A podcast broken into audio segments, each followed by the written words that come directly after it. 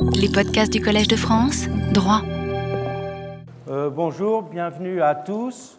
Euh, ce matin, on vous a distribué, avant d'entrer dans l'amphithéâtre, où vous les trouverez euh, sur des, petites tables, un questionnaire destiné à, mieux connaître les auditeurs du Collège de France. Nous avons déjà fait un, circuler un questionnaire sur Internet pour ceux qui regardent le site Internet, mais il est important pour tous les professeurs de, de bien savoir qui, qui vient participer à ces cours et qui vient au collège. Et donc, euh, si vous avez quelques minutes pour répondre euh, à ce questionnaire, ben, c'est tous les professeurs du collège qui vous en seront, qui vous en seront grés.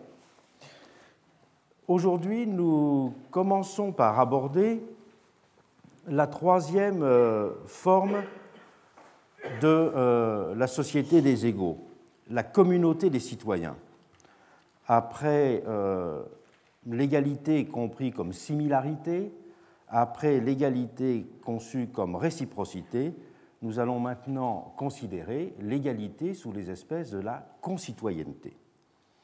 L'égalité s'exprime dans ce cas sur le mode d'une inclusion et d'une participation. Et le citoyen est considéré en fait sous deux espèces. Il est considéré sous les espèces d'un sujet qui est porteur de droits propres et sous les espèces d'un membre de la communauté on peut dire que le citoyen, il est à la fois individu et peuple. Et cette figure de l'égalité, elle est simultanément, c'est sa spécificité, de l'ordre d'une mesure et de l'ordre d'une relation. C'est ce qui fait la centralité du suffrage universel. Il a à la fois reconnaissance de l'individu égalité, un homme et plus tard une femme, une voix, et manifestation de l'individu communauté, le participant au corps politique. Il est d'abord donc individu électeur. Cette forme peut être considérée comme une forme radicale de l'égalité. Parce que la formulation un homme, une voix, il n'y a pas de formulation plus simple et plus universellement acceptée de la notion d'égalité. Alors que l'égalisation des individus reste dans tous les domaines problématique, elle semble trouver dans l'ordre politique une expression évidente. Nul ne songerait en effet à discuter qu'en termes de droit de suffrage, l'égalité arithmétique cette fois-ci, la plus élémentaire, soit l'expression adéquate d'une juste répartition. Il y a là une singularité, on pourrait même dire une exception qui mérite d'être soulignée, car cette coïncidence ne se retrouve pour aucun autre type de ressources. Si les individus sont totalement autres et non égaux, pour reprendre la formule célèbre d'Aristote, l'égalité arithmétique et l'équité sont en effet mécaniquement dissociées. Et on sait que Marx reprendra ces catégories pour le rappeler avec force et souligner, ce sera sa formulation, que dans un monde de la diversité, l'égalité arithmétique est inégalité, d'où sa formulation de la juste répartition comme une attribution des biens selon les besoins de chacun. Et en, matière de suffrage, ça n'est pas la même chose. En matière de suffrage, c'est différent car égalité et équité se superposent parfaitement dans ce cas, cas unique. Car le bulletin de vote, il a pour caractéristique d'uniformiser les arguments et les intentions, de les réduire à une donnée objective et calculable car il donne un langage commun à des expressions totalement hétérogènes.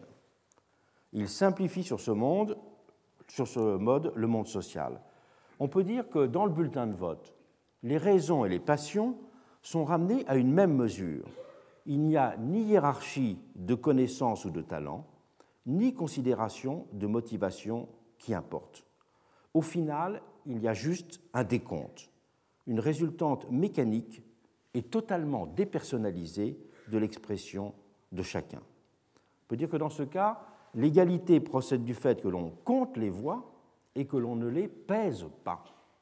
Alors qu'à l'inverse, toute la philosophie du suffrage censitaire sera justement de peser les voix, c'est-à-dire de moduler la part de chacun dans l'expression collective en fonction de qualités propres qu'il peut euh, avoir, de talent, de richesse, etc.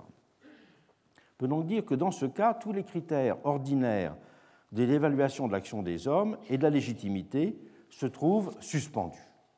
Pourquoi? Parce que le champ politique est le seul qui ne soit pas réglé par un ordre de compétences. Le grand savant et l'esprit le plus simple sont en effet considérés comme également capables de penser au bien commun et de dire ce qu'ils considèrent comme juste ou injuste dans l'organisation de la cité. Le citoyen, le porteur de vote, s'appréhende de façon symétrique, pourrait-on dire, comme un pur individu, détaché de toutes ses spécificités. Je cite Sieyès Le droit à se faire représenter, dit-il, n'appartient aux citoyens qu'à cause des qualités qui leur sont communes et non pas à cause de celles qui les différencient. On peut dire que le citoyen, pour exprimer les choses autrement, est la figure de généralité qu'il y a en chaque individu. Il peut être rapporté à ce qu'on pourrait qualifier de point zéro de la socialité. C'est une expression que j'emprunte à Claude Lefort. Car dans le moment de l'exercice du suffrage, chaque individu se trouve en effet dépouillé de ses déterminations et de ses appartenances. On peut dire qu'il est un pur membre du souverain. Et dans ce cas, c'est l'abstraction qui est la qualité qui constitue socialement le citoyen et qui sert de ressort au développement de l'idée d'égalité politique. C'est ce qui rend cette forme d'égalité entre les individus aussi radicale et aussi exemplaire.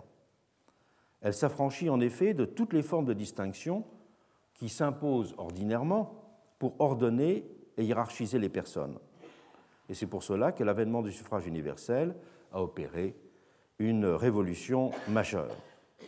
Car sa mise en œuvre n'a pas seulement ouvert une nouvelle étape dans le long processus d'émancipation de l'humanité, elle a marqué une rupture qualitative.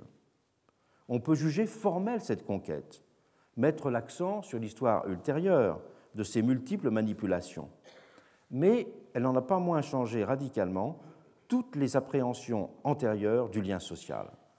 Le suffrage universel instaure en effet un lien dont la cohésion ne tient ni au ciment de la division du travail, ni au gage d'une croyance collective, ni à l'assignation à chacun d'une place dans un tout organisé.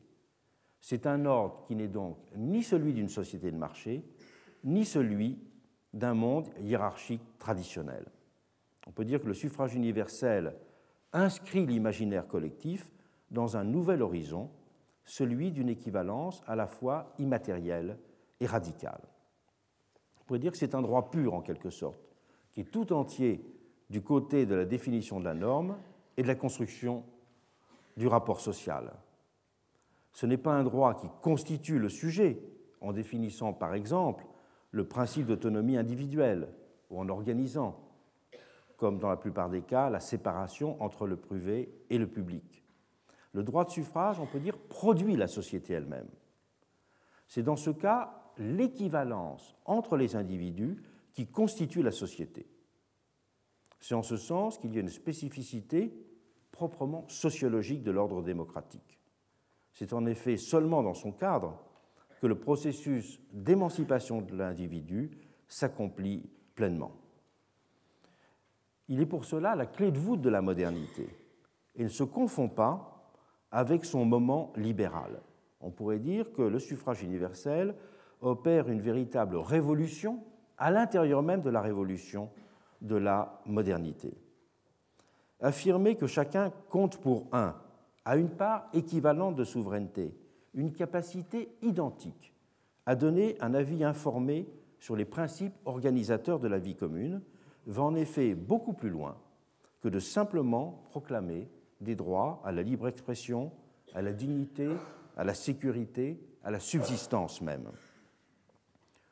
On pourrait soutenir que l'idée démocratique a introduit dans l'humanité une rupture intellectuelle qui est même beaucoup plus profonde que l'idée socialiste, car l'utopie d'une société économiquement égalitaire a été formulée bien avant qu'existe celle d'égalité politique. Et si on considère par exemple toute la littérature utopique du XVIIIe siècle, au XVIIIe siècle, dans la littérature utopique, vous trouverez un nombre considérable d'utopies qui proposent soit des formes de communauté des biens, soit des formes de répartition avec des mécanismes égalisateurs, même sans parler des, utopies les plus célèbres comme celle de, Morelli ou comme celle de Méliès, cette idée d'une répartition est généralement inscrite dans les utopies, alors qu'on ne compte aucune utopie au XVIIIe siècle, je dis bien aucune, qui prévoit le suffrage universel. Aucune. Les plus radicales prévoient presque une sorte de communisme primitif, si l'on peut dire, mais aucune ne pense au suffrage universel. Bien sûr, euh, on peut dire que le socialisme aura fait en permanence l'objet d'une contestation parfois extrêmement vive ou féroce. Mais elle a été, en quelque sorte, une bataille d'intérêts. Les adversaires du socialisme ont pu dénoncer des effets jugés pervers, estimer que ses moyens étaient contradictoires avec ses objectifs, mais ils ne se sont pas élevés contre l'idéal d'une plus juste redistribution des ressources il ne s'est jamais agi d'un rejet philosophique et moral direct, alors qu'à l'inverse, le principe même de l'égalité politique a fait l'objet de contestations permanentes, non seulement au moment des révolutions américaines et françaises, mais tout au long du XIXe siècle.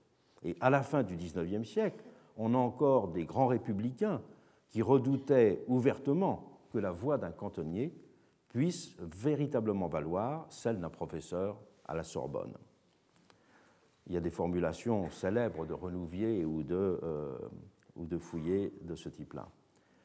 Et pourtant, le suffrage universel a fini par s'imposer partout, mais sans, d'un certain point de vue, que sa dimension subversive était véritablement et toujours prise en compte, et que ses prolongements possibles aient été pleinement reconnus.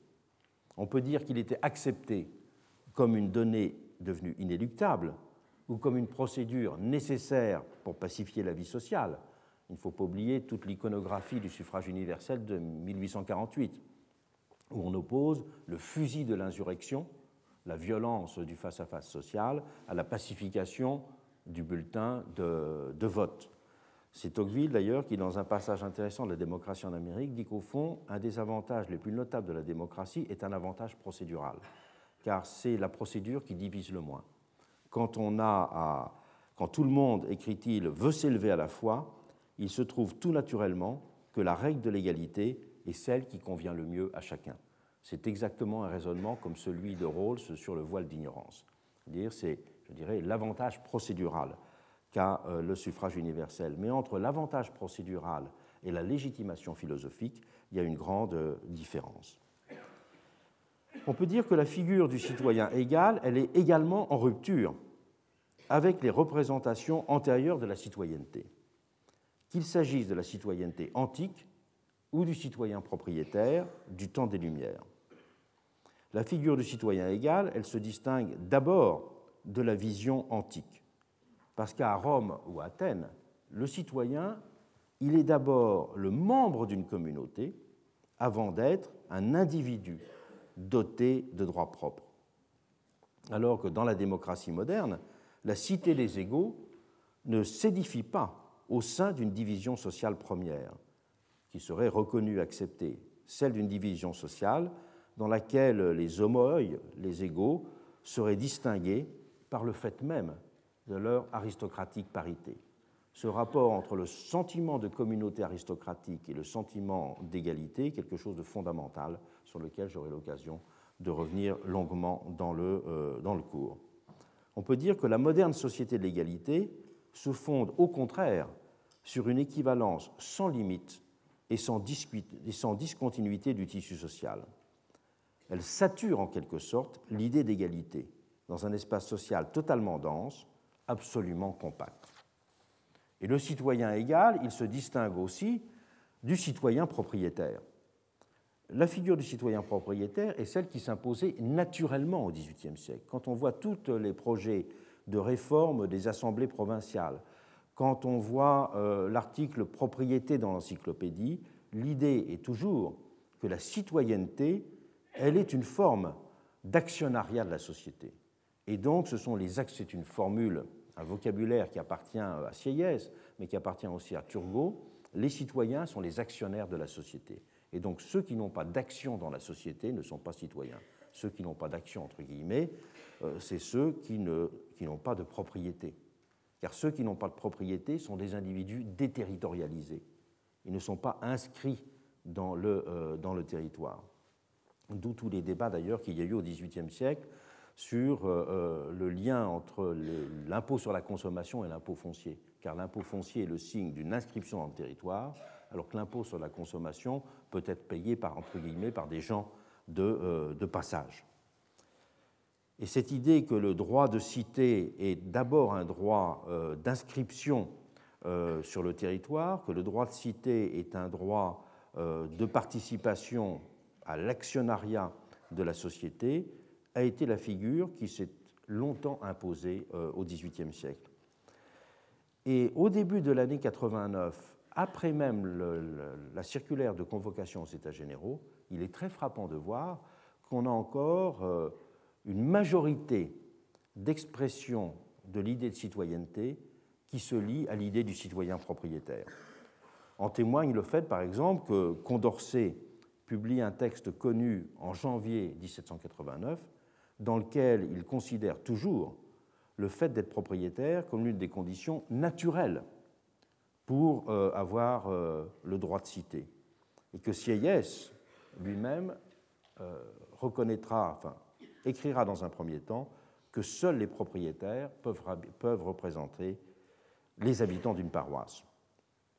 Et à l'été 1789, brusquement, il n'y a plus aucune euh, référence faite aux citoyens propriétaires. Brusquement, c'est l'idée du citoyen égal qui, euh, qui s'impose, comme si un voile s'était soudain euh, déchiré.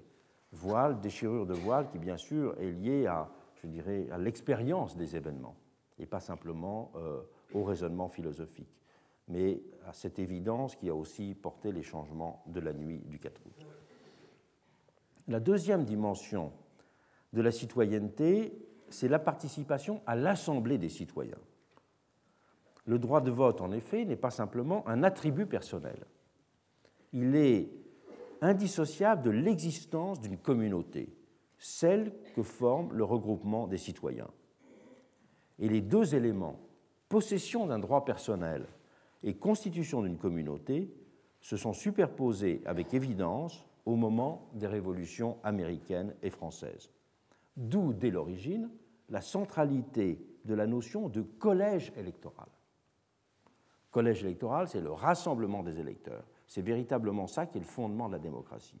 Et aux États-Unis, on trouve même très souvent indiqué que la démocratie, c'est le collège électoral, et pas simplement le droit euh, individuel. Et le droit de vote, dans le cas français tout particulièrement, s'est exercé d'ailleurs dans un cadre physique dont nous avons perdu le souvenir, même si le terme de collège électoral subsiste toujours aujourd'hui. Ce cadre dont nous avons perdu le souvenir, c'est celui d'une réunion vivante des citoyens. Et l'écart avec les pratiques contemporaines est saisissant.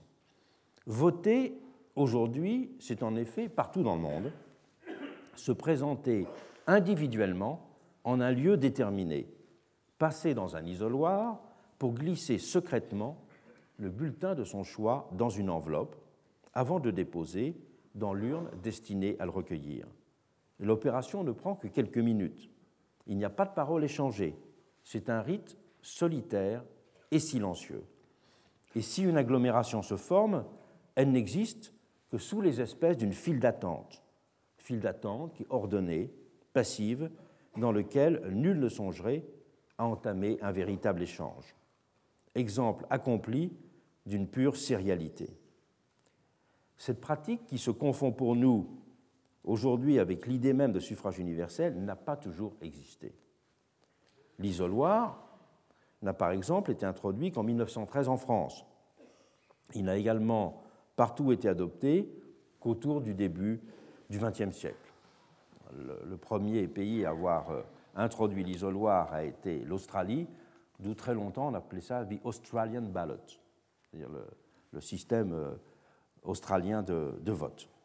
Voter impliquait en retour à l'origine toujours de se réunir longuement, alors qu'aujourd'hui c'est une pratique solitaire.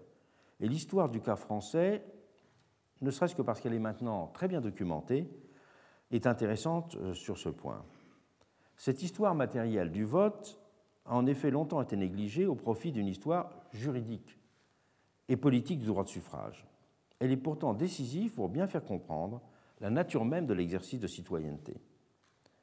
En 1789, la procédure du vote en assemblée s'était naturellement imposée, pour la simple raison que l'on n'en imaginait pas d'autre. Participer et se réunir, élire et délibérer n'avaient en effet auparavant jamais constitué des notions séparées.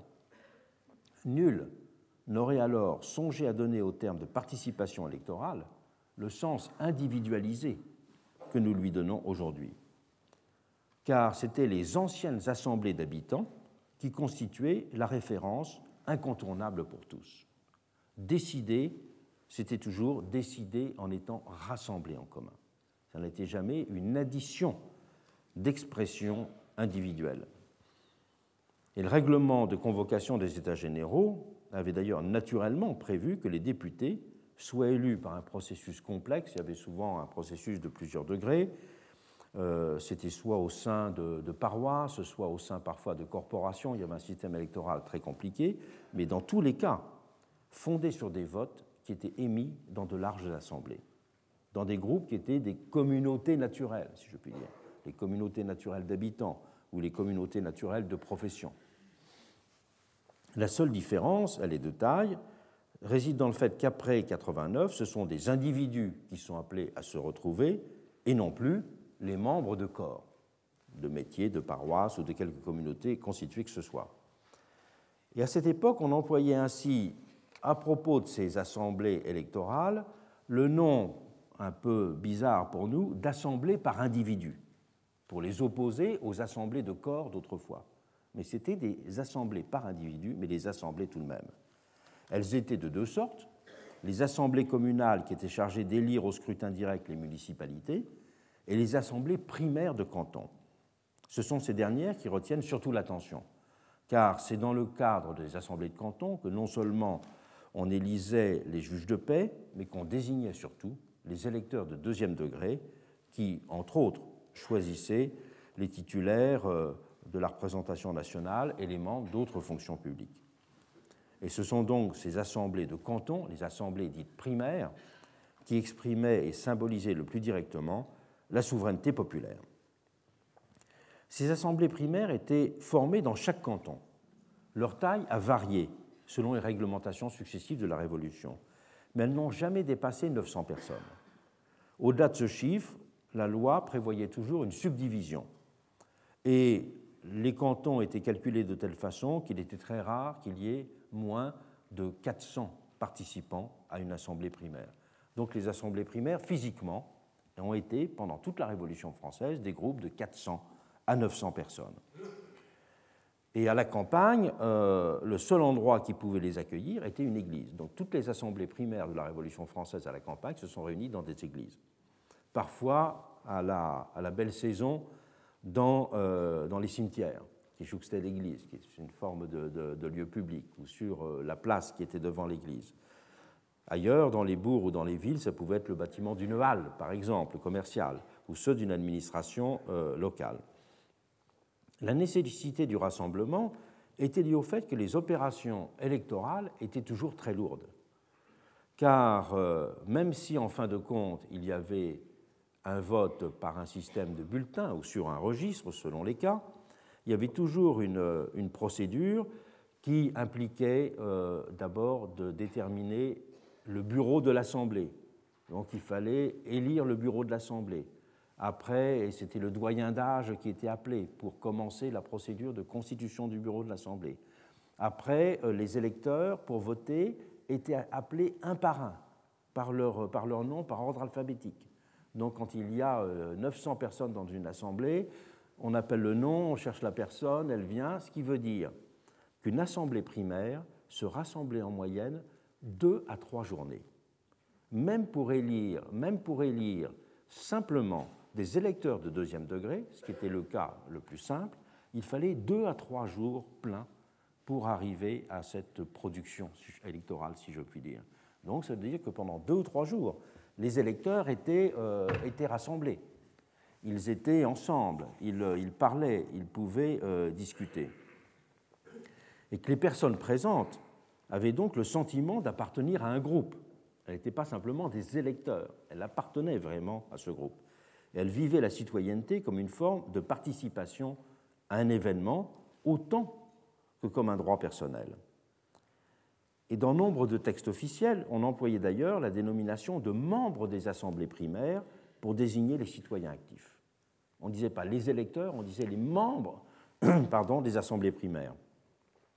Et ce d'autant plus d'ailleurs que euh, les vrais électeurs au sens technique étaient les électeurs de deuxième degré, au sens où c'était ceux qui choisissaient les fonctionnaires publics, ceux qui choisissaient les représentants. Le propre de ces assemblées révolutionnaires était de faire se côtoyer des hommes que tout tenait ordinairement à distance. Ces assemblées euh, élargissaient d'abord l'horizon de leur sociabilité immédiate, en mêlant les électeurs des différentes localités d'un canton, qui à l'époque pouvaient être distants de 7 euh, à 8 ou 10 kilomètres, et donc qui très souvent ne se connaissaient pas ou ne se côtoyaient pas. Donc il y a un élargissement géographique. Il y a aussi un élargissement, on pourrait dire, sociologique. C'est l'expérimentation d'un type inédit de rapport entre des individus de conditions différentes, qui n'étaient pas amenés à se côtoyer, qui n'étaient pas amenés à se parler, qui n'étaient pas amenés à être considérés comme les participants sur un même pied d'égalité dans une, dans une assemblée des hommes. À ce propos-là, on peut dire que même l'inscription dans la neutralité d'un ordre alphabétique avait un effet symbolique extrêmement euh, puissant.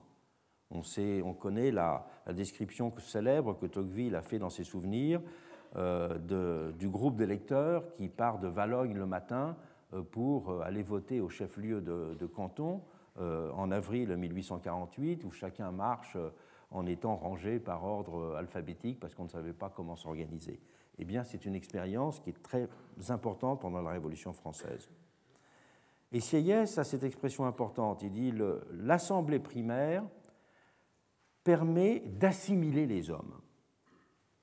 Et Sieyès a deux, deux, termes clés dans son vocabulaire sociologique et politique le terme d'adunation et le terme d'assimilation.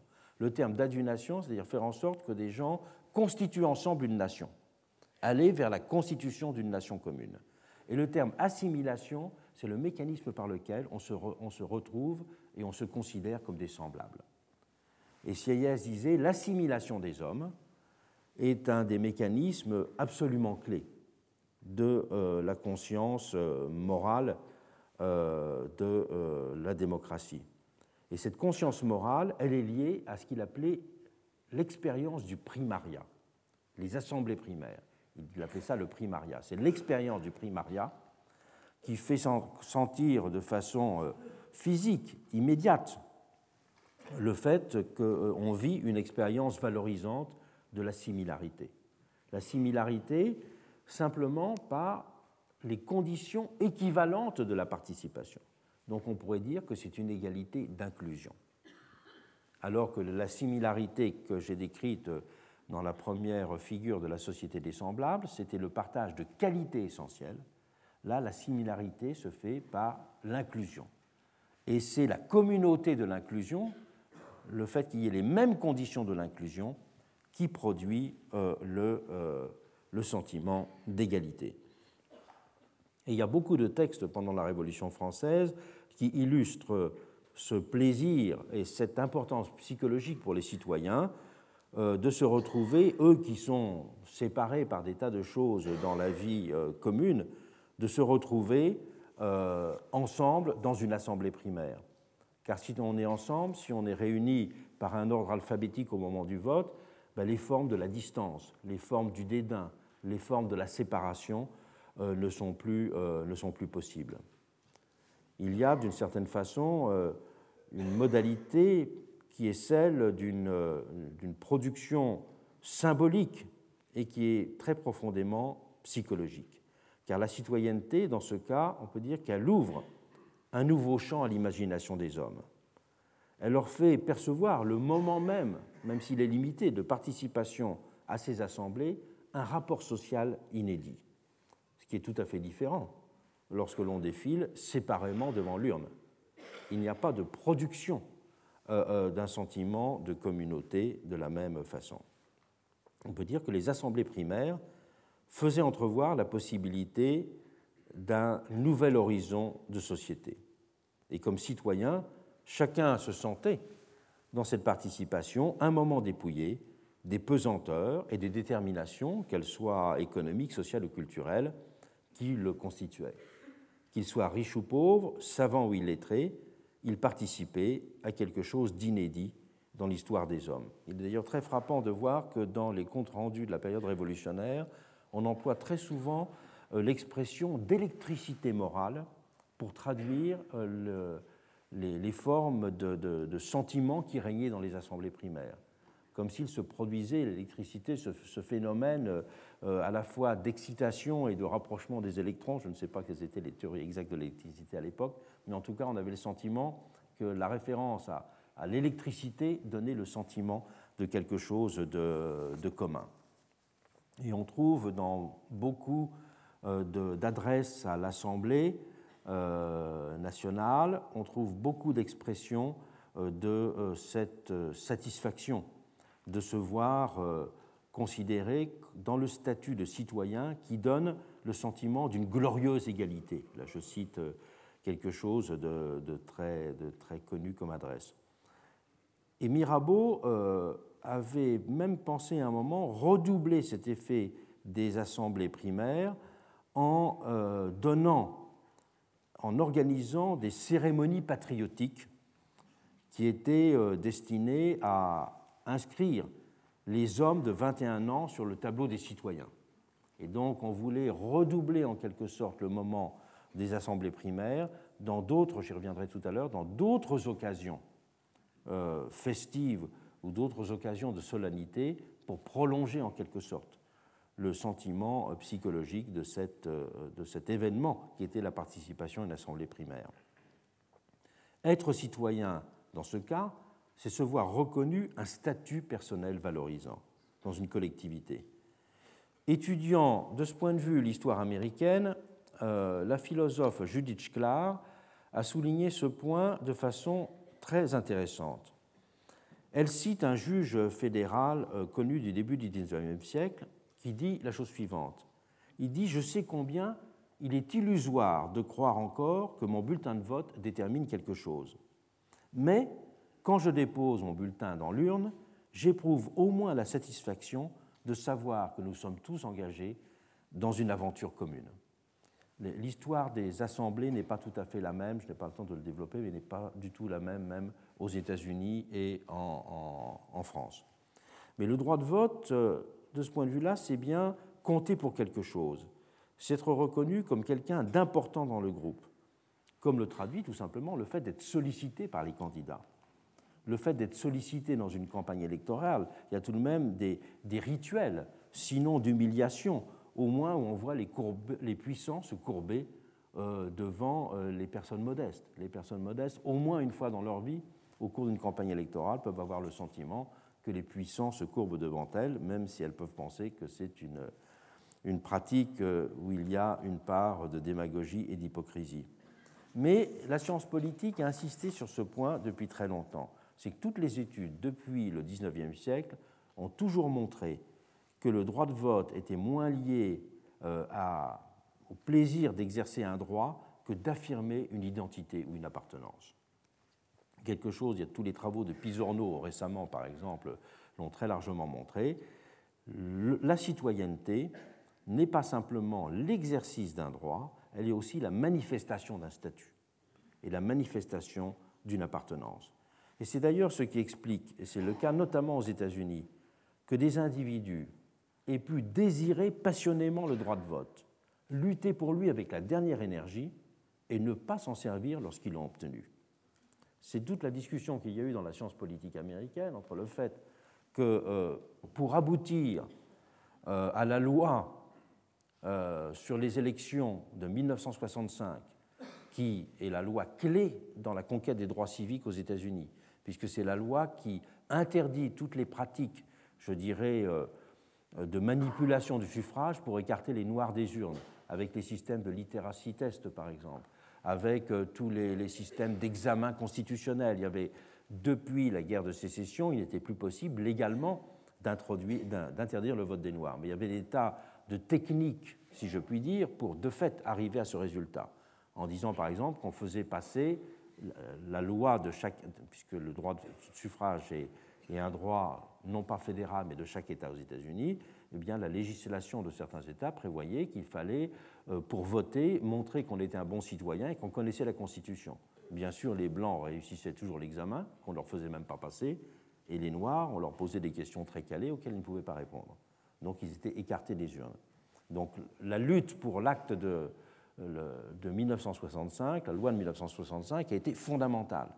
Et tout de suite, on a constaté que l'utilisation du bulletin de vote était limitée.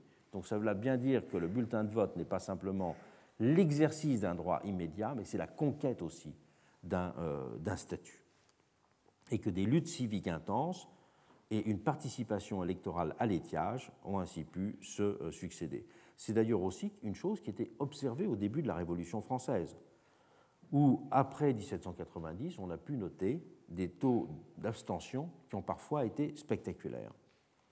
Être électeur, pourrait-on dire, c'est donc avant tout jouir d'un statut social, jouir de la reconnaissance d'une place dans la communauté, avant même que ce soit une possibilité personnelle euh, d'agir. Cette euh, dimension de la citoyenneté comme inclusion, comme appartenance, comme statut, on ne la retrouve pas simplement dans les assemblées primaires, lorsqu'elles existaient. On les retrouve aussi dans d'autres euh, formes de réunion. Et c'est pour cela qu'on a cherché, pendant la Révolution française, à produire un sentiment continu de communauté citoyenne. D'où l'importance qui était donnée, euh, notamment aux grandes fêtes publiques. Les grandes fêtes publiques, détachées de toute contrainte institutionnelle et de tout but immédiat, avaient simplement comme objet direct la production sensible d'une communauté citoyenne. Et dans un siècle qui était imprégné de philosophie empirique, les idées de Condillac étaient alors celles qui, je dirais, dominaient les représentations du rapport social à la psychologie, on était persuadé que la chaleur des rassemblements et le maniement des symboles auraient des effets sociologiques et moraux tangibles. Avec les fêtes, disait un conventionnel célèbre, on peut jeter la nation au moule. De fait, on a le sentiment qu'on pouvait construire véritablement la, nation. La construire comment?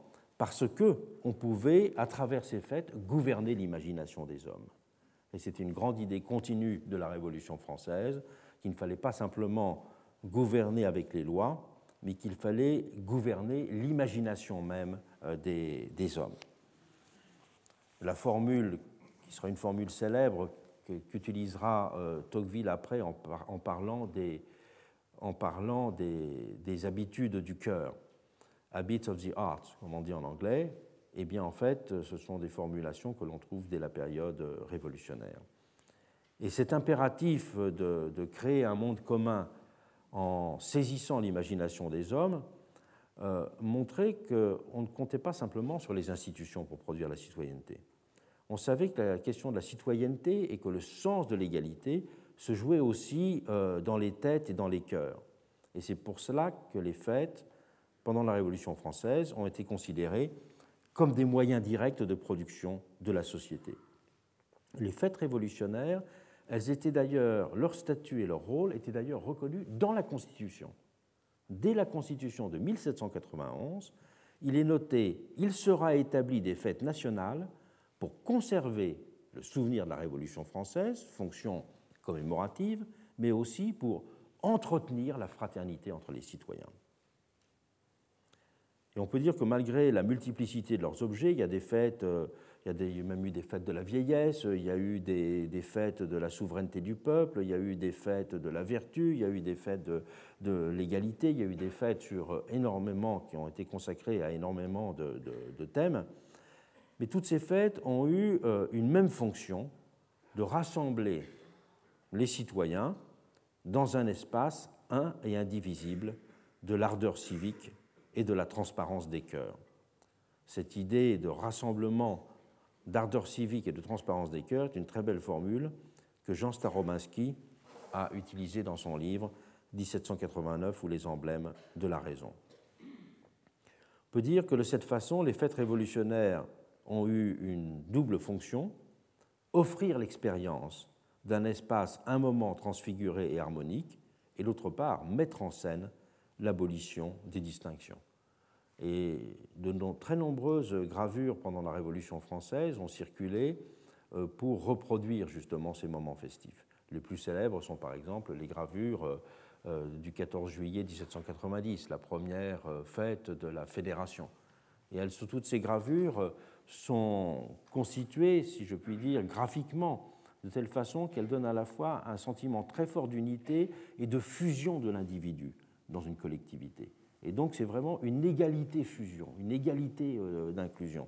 C'est très frappant notamment dans toutes celles qui, reproduisent des fêtes qui ont eu lieu au Champ de Mars.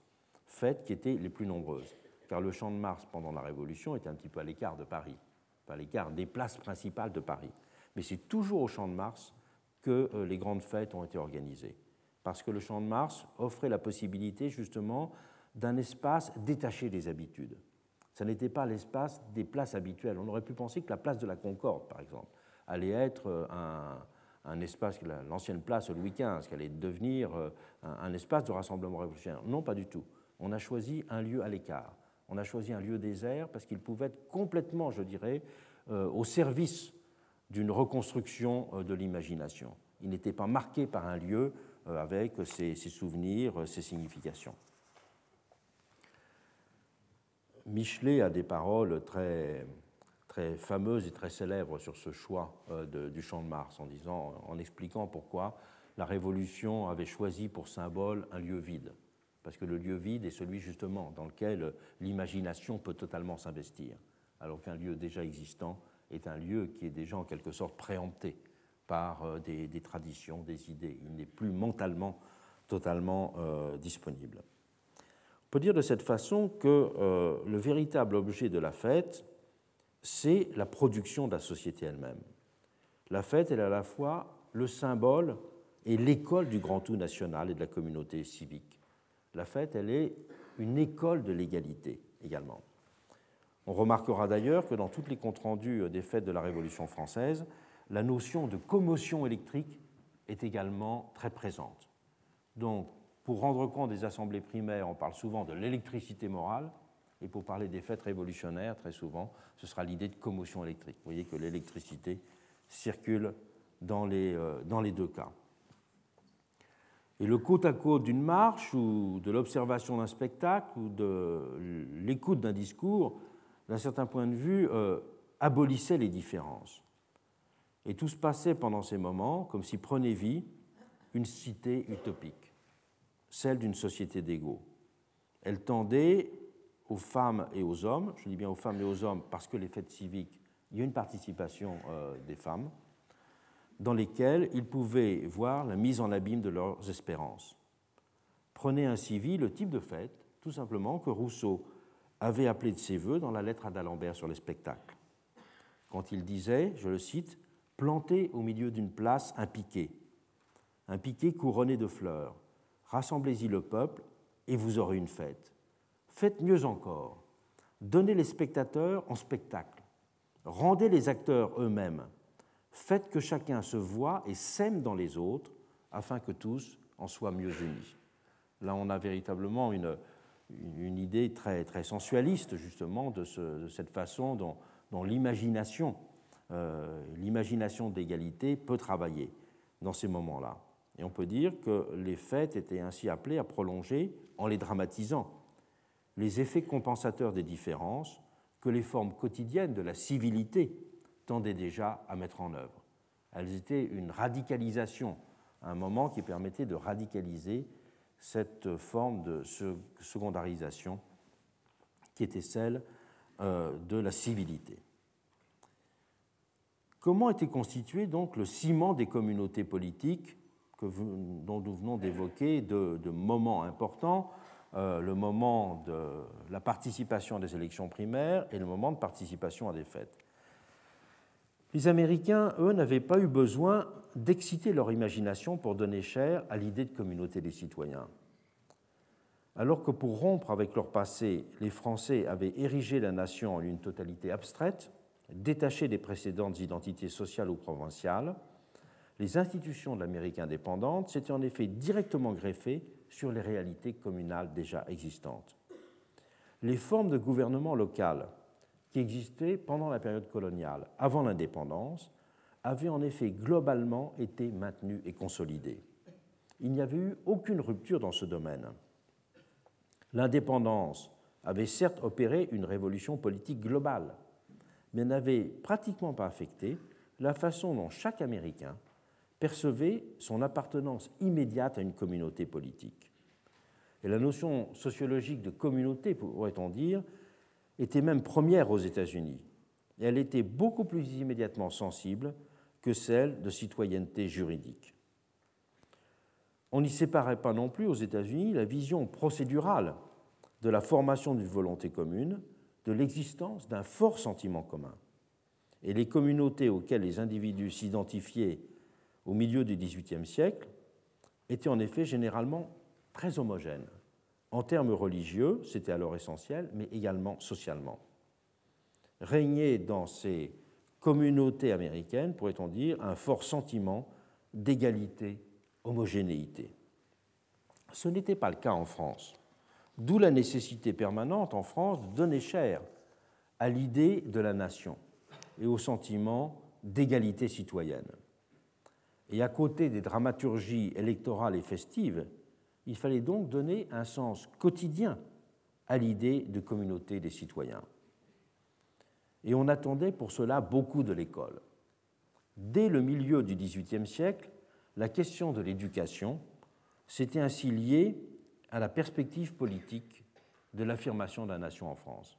Et le livre qui marque la grande rupture et qui donne le ton de ce que va être euh, tout le mouvement dans la deuxième moitié du XVIIIe siècle, c'est le livre de Caradoc de la Choltais, Un essai d'éducation nationale.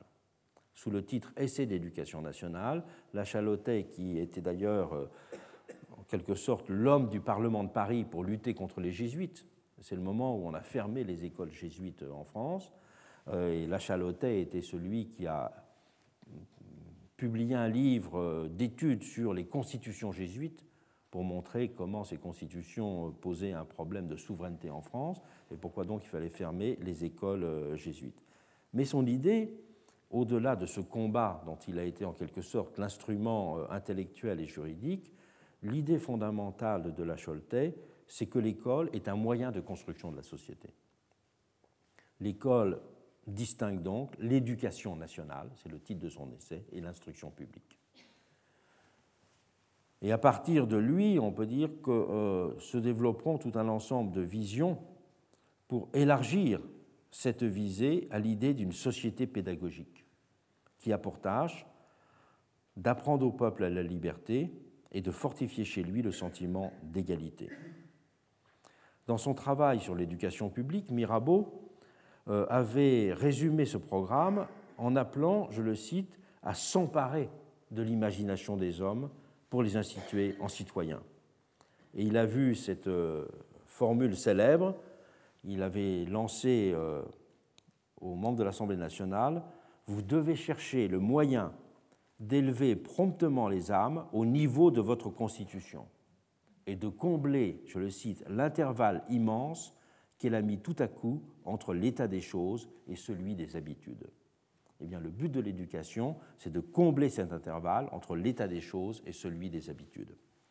Donc cette idée euh, de, de, Mirabeau, qui euh, sera partagée par l'ensemble des constituants, et ensuite après par Condorcet, par Donou, par Lacanal et par tous ceux qui, euh, y compris après Thermidor, seront en quelque sorte les grands théoriciens de l'éducation nationale, reprendront cette idée de l'école comme un moyen de passer au moule les Français, si je puis dire, de la même façon qu'on disait que les, fêtes peuvent jeter au moule la nation, et bien que l'école peut passer au moule le euh, peuple français. Et aux États-Unis, l'égalité-homogénéité, ce que l'on peut qualifier d'égalité d'inclusion, a eu aussi une base essentiellement morale et culturelle. Mais en France, les choses ont été appréhendées de façon beaucoup plus volontariste, car il n'y avait pas ces communautés euh, locales, il n'y avait pas euh, ces, expériences de, rassemblement dans des, petites villes relativement euh, homogènes qui caractérisaient l'Amérique. Et c'est donc par le biais de politiques d'uniformisation que l'État a voulu contribuer à la construction d'une république égalitaire. Et donc, à l'égalité homogénéité américaine s'oppose davantage une égalité abstraction en France. Produire les éléments d'équivalence entre les citoyens, au-delà d'un commun de participation de la citoyenneté active, est ouverte ainsi la voie de ce qu'on peut appeler le communauté d'assignation à une même norme à une même forme. Et c'est de cette façon-là, me semble-t-il, qu'il faut euh, comprendre toutes les, opérations comme celle de la division du royaume qu'on a voulu refaire en 1789 pour détruire euh, l'esprit de province qui était assimilé à une particularisation, particularisation destructrice de l'esprit d'égalité. Produire le sens de la communauté, c'était aussi modifier l'idée même de communauté ce ne soit pas une communauté des habitudes, mais une communauté de citoyenneté.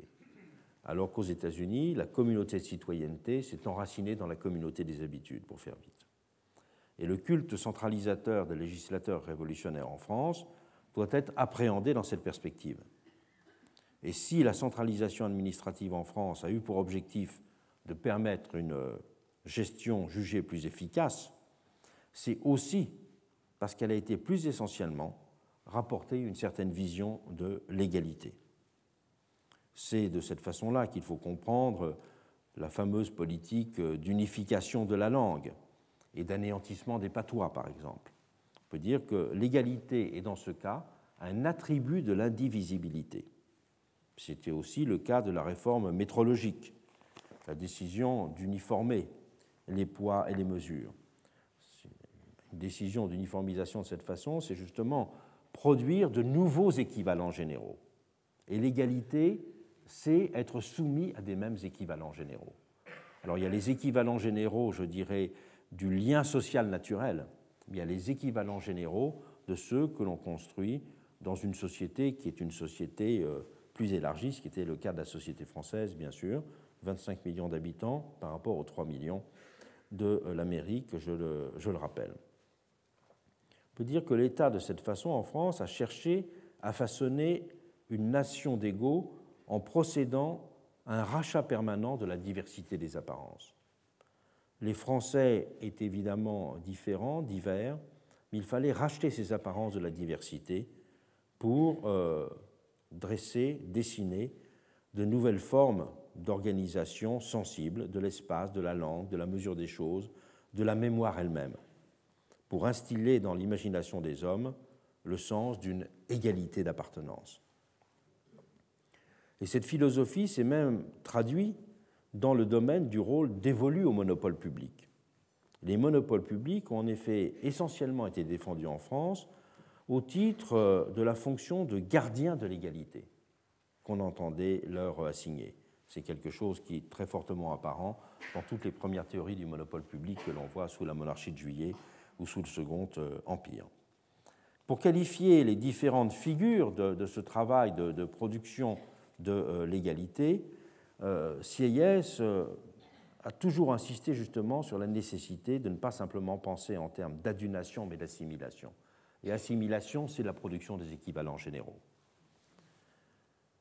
Cette assimilation que nous employons maintenant évidemment dans un sens, dans un sens différent elle était une composante intellectuelle essentielle de la Révolution française. Elle est une composante de ce que Sieyès a appelé aussi, en reprenant l'expression à Dolbach, une éthocratie. C'est le, pouvoir euh, des sentiments, le pouvoir de la morale. Et euh, c'est une idée très importante de Dolbach, dont le livre, dont beaucoup de livres en jouent un rôle très important, mais cette éthocratie euh, particulièrement, c'est l'idée que euh, s'il n'y a pas de sens commun, s'il n'y a pas de croyance commune, s'il n'y a pas de morale commune, eh bien alors il n'y a pas de communauté euh, sociale, euh, sociale, possible. Et on peut dire que en même temps que, que Rousseau, Dolbach développe cette idée d'une économie d'ensemble des liens et des affects qui fait qu'à côté des institutions, on a un gouvernement des affects, on a un gouvernement des sensibilités, on a un gouvernement des, symboles. Le livre de Dolbach, Éthocratie, a été euh, réédité il n'y a pas très longtemps aux éditions Edis, et on peut le trouver également dans la nouvelle édition des œuvres complètes de Dolbach, qui est en cours de, publication. À côté euh, de ce sentiment de participation à les assemblées politiques, de ces moments intenses que sont des fêtes, de cet euh, apprentissage des équivalents généraux, que ce soit à travers l'école ou à travers tout un ensemble de, mesures d'ordre administratif ou symbolique, il y a une autre modalité de renforcement du lien social, c'est la confiance. La confiance, c'est en effet ce qui permet à chacun de se projeter dans le futur. Je rappelle que la définition fameuse euh, de la confiance comme réducteur d'incertitude. Dans le séminaire qui sera organisé après ce cours, il y aura une personne qui viendra Kéré présenter tous les travaux contemporains sur la confiance et sur les nouvelles théories de la confiance. Parce qu'en permettant à chacun de réduire l'incertitude de son horizon, la confiance joue un rôle clé dans la coopération. C'est un instrument de coopération sociale, un instrument d'interaction entre les personnes. Elle est pour cela, comme l'a dit Haro justement, une institution invisible qui contribue à renforcer l'échange social. Et la Révolution n'a pas simplement cherché à changer les institutions et les lois visibles, mais aussi à produire des institutions invisibles. on peut dire que la production de citoyenneté, la production dans les fêtes, la production dans l'école, c'était aussi la production d'institutions invisibles. Mais la confiance, elle est également quelque chose de très important, car elle est dans ce cas-là, une dimension proprement civique. Elle est un accélérateur de réciprocité et un facteur de renforcement du champ commun. C'est ce qui explique la très grande attention qui était portée pendant la Révolution aux problèmes posés par ceux qui trahissaient la confiance de leurs concitoyens. Le failli, le banqueroutier ou le débiteur insolvable apparaissaient à cet égard comme les figures qui incarnaient de la façon la plus évidente une rupture du contrat de confiance qui était sous-jacent aux engagements commerciaux et financiers. Ils interrompaient la chaîne, si l'on veut. Ils affaiblissaient la communauté par les effets immédiats de leur défaillance, autant que par leur mauvais exemple. Et c'est ce qui explique leur exclusion du droit de vote et de l'éligibilité en 1789. L'exclusion du droit d'éligibilité a toujours été considérée comme plus grave que euh, l'exclusion du droit de vote pendant la Révolution, de même que les conditions d'éligibilité étaient considérées comme plus sensibles que les conditions du droit de vote lui-même. Pendant la Révolution française, tout le monde était éligible, alors qu'il y avait des petites euh, limitations, payer trois jours d'impôt de travail pour être euh, électeur. Et ne pas rembourser une dette, c'est Mirabeau qui avait plaidé avec fougue sur le sujet, équivaut en effet à rompre un engagement, à blesser la réciprocité, bref, à établir de fait une inégalité qui impose en fait l'équivalent d'un privilège, c'est-à-dire l'équivalent, le droit, un droit spécial pour celui qui rompt l'équilibre.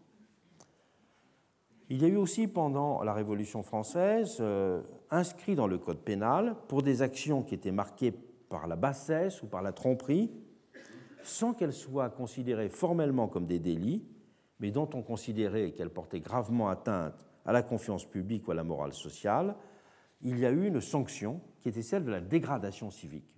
La dégradation civique, ce sont ceux qui ont rompu aussi la confiance, qui n'ont pas joué les règles du jeu. Étaient ainsi visés des faits très disparates d'ailleurs, qui étaient prévus dans les textes, comme la violation du secret postal, certains abus de confiance privée, des comportements violents dans une assemblée primaire, des abus de pouvoir de la part de fonctionnaires, ou encore l'utilisation de passe-droits. Dans tous ces cas-là, il n'y avait pas de sanctions pénales à proprement parler, mais c'était des comportements, si je puis dire, ou des pratiques qui étaient considérées comme une atteinte grave à la confiance publique.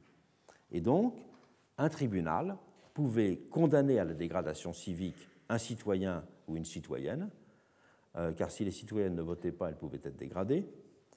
Et il y avait euh, un greffier du tribunal qui adressait ces mots à haute voix Votre pays vous a trouvé convaincu d'une action infâme. La loi et le tribunal vous dégradent de la qualité de citoyen français. Et le condamné était mis en place, était mis au carcan au milieu de la place publique, et pendant deux heures, il était exposé au regard du peuple avec un écriteau où était gravé en gros caractères son nom, le crime qu'il avait commis, enfin le crime, le défaut de confiance qu'il avait commis et le jugement rendu par lui. Ce sont hélas des choses qu'on a revues pendant la révolution culturelle. Mais l'important à retenir, c'est que c'est l'idée que la, confiance est un élément central du contrat social. Et donc on peut dire qu'il y a eu dans l'article 31 du titre 1 du Code pénal ben, l'introduction d'un crime, si l'on veut, de lèse-confiance. Parce que la communauté des citoyens, euh, elle n'est pas simplement donc l'individu qui exerce ses droits, elle est la constitution de cet espace de confiance et d'épreuve de, euh, de l'égalité. Sur ce point, je ne peux que vous inviter à regarder le livre très intéressant d'Anne Simonin, Le déshonneur dans la République, une histoire de l'indignité nationale, puisque la sanction, elle a existé très tardivement, et que notamment au moment de la guerre d'Algérie, il y a eu de grands débats juridiques sur l'application à un certain nombre de personnes de, de l'indignité euh, nationale. Voilà, je m'arrête là pour cette, euh, cette, considération sur, le, sur la communauté des citoyens. J'ai fait référence euh, euh, au problème de la confiance. Ça me permet de dire qu'à partir du mercredi, à partir du mercredi 10 février, commencera le séminaire. Le séminaire présentera tout un ensemble de. Vous pouvez en voir le programme sur le site du collège. Il sera affiché dans la cour dans une quinzaine de jours. Le séminaire présentera tout un ensemble de travaux récents sur, euh, j'irai à la fois l'histoire et la théorie de la démocratie. La première séance présentera des travaux très originaux euh, sur euh, des choses qu'on a découvertes et apprises récemment sur le tirage au sort en Grèce. Et la dernière séance du séminaire présentera tous les travaux sur l'idée de confiance aujourd'hui. Et pour le reste, bah, regardez sur le site. Donc dans le cours jusqu'à maintenant, j'ai essayé de décrire ce qu'on pourrait appeler les, trois figures constituantes de l'égalité. Le monde de semblables, la communauté des citoyens et la société des individus indépendants. Ces trois figures de l'égalité, elles ont, pourrait-on dire, défini le programme de l'émancipation moderne et ses premières formes de réalisation telles qu'elles sont apparues dans les révolutions américaines et françaises. Et c'est à partir de cette triple matrice que l'on peut comprendre, et que je vais maintenant entreprendre, une histoire de l'égalité une histoire de l'égalité qui nous permettra, in fine, de déboucher, ce sera l'an prochain, sur une théorie de l'égalité. Comprendre l'histoire de l'égalité sur la base de ce qu'a été la description de ces trois figures constituantes peut être une histoire comprise de quatre façons. Une histoire conçue comme une histoire des approfondissements et des accomplissements de ces figures. Mais ça peut être aussi une histoire des inachèvements de chacune de ces figures, des contradictions entre elles, et donc une histoire des nouvelles révolutions de l'égalité. La révolution de l'égalité au singulier, telle qu'elle apparaît dans les révolutions américaines et françaises, elle se définit par ces trois figures. Mais nous verrons que tout un ensemble d'inaccomplissements conduisent à définir d'autres figures de l'égalité. Par exemple, l'égalité qui est celle homme-femme, l'égalité du suffragisme. Aussi la question de l'égalité de redistribution. Aussi, ce qui sera fondamental dans l'histoire euh, américaine et dans, l'histoire européenne, l'égalité euh, entre noir et blanc, Et donc à ce moment-là, cela veut dire qu'il va falloir intégrer l'histoire de la révolution haïtienne dans l'histoire de la révolution de l'égalité. Donc on va trouver à la fois de nouveaux champs d'études de l'égalité et de nouvelles révolutions auxquelles elles correspondent. Mais ce sera également une histoire des réactions, des ruptures et des retours en arrière, en même temps qu'une histoire des déplacements et des reformulations de ces figures. Et dans les séances à venir, dans trois séances à venir dans celle-ci, je voudrais présenter les premières manifestations de ces différentes histoires. Les premières manifestations des accomplissements, des prolongements, les premières manifestations des inachèvements et les premières manifestations des réactions et des ruptures de l'égalité. Les premières manifestations de l'accomplissement, elles concerneront surtout le problème de l'égalité des semblables. Les premières formes de l'inaccomplissement, elles considéreront euh, surtout, je dirais, les limitations de type euh, anthropologique, moral ou sociologique qui font réduire le champ de considération de ceux qui appartiennent à l'humanité ou de ceux qui sont considérés comme des individus indépendants. Et la première forme de rupture, la première forme de rupture avec euh, l'idéal égalitaire de la Révolution, eh bien, ce sera la rupture qui est introduite par euh, le constat que les manufactures modernes euh, inventent en quelque sorte le paupérisme et la condition prolétaire, et donc il y a une rupture fondamentale de l'idée même de similarité. Et cette rupture de l'idée de similarité fait qu'il n'y a plus une nation, mais qu'il y a des nations hostiles à l'intérieur d'un même pays. C'est tout simplement euh, l'histoire et la découverte du séparatisme social, ou on pourrait dire tout simplement de la lutte des classes. Je commencerai aujourd'hui par présenter les éléments concernant euh, les prolongements de la notion de similarité, les approfondissements, si l'on veut. Le premier point frappant est ce qui concerne euh, la radicalisation tranquille de l'Amérique en cette matière. Car l'Amérique de 1787, elle restait encore fortement marquée par l'esprit des notables qui s'étaient réunis à Philadelphie pour rédiger le projet de constitution.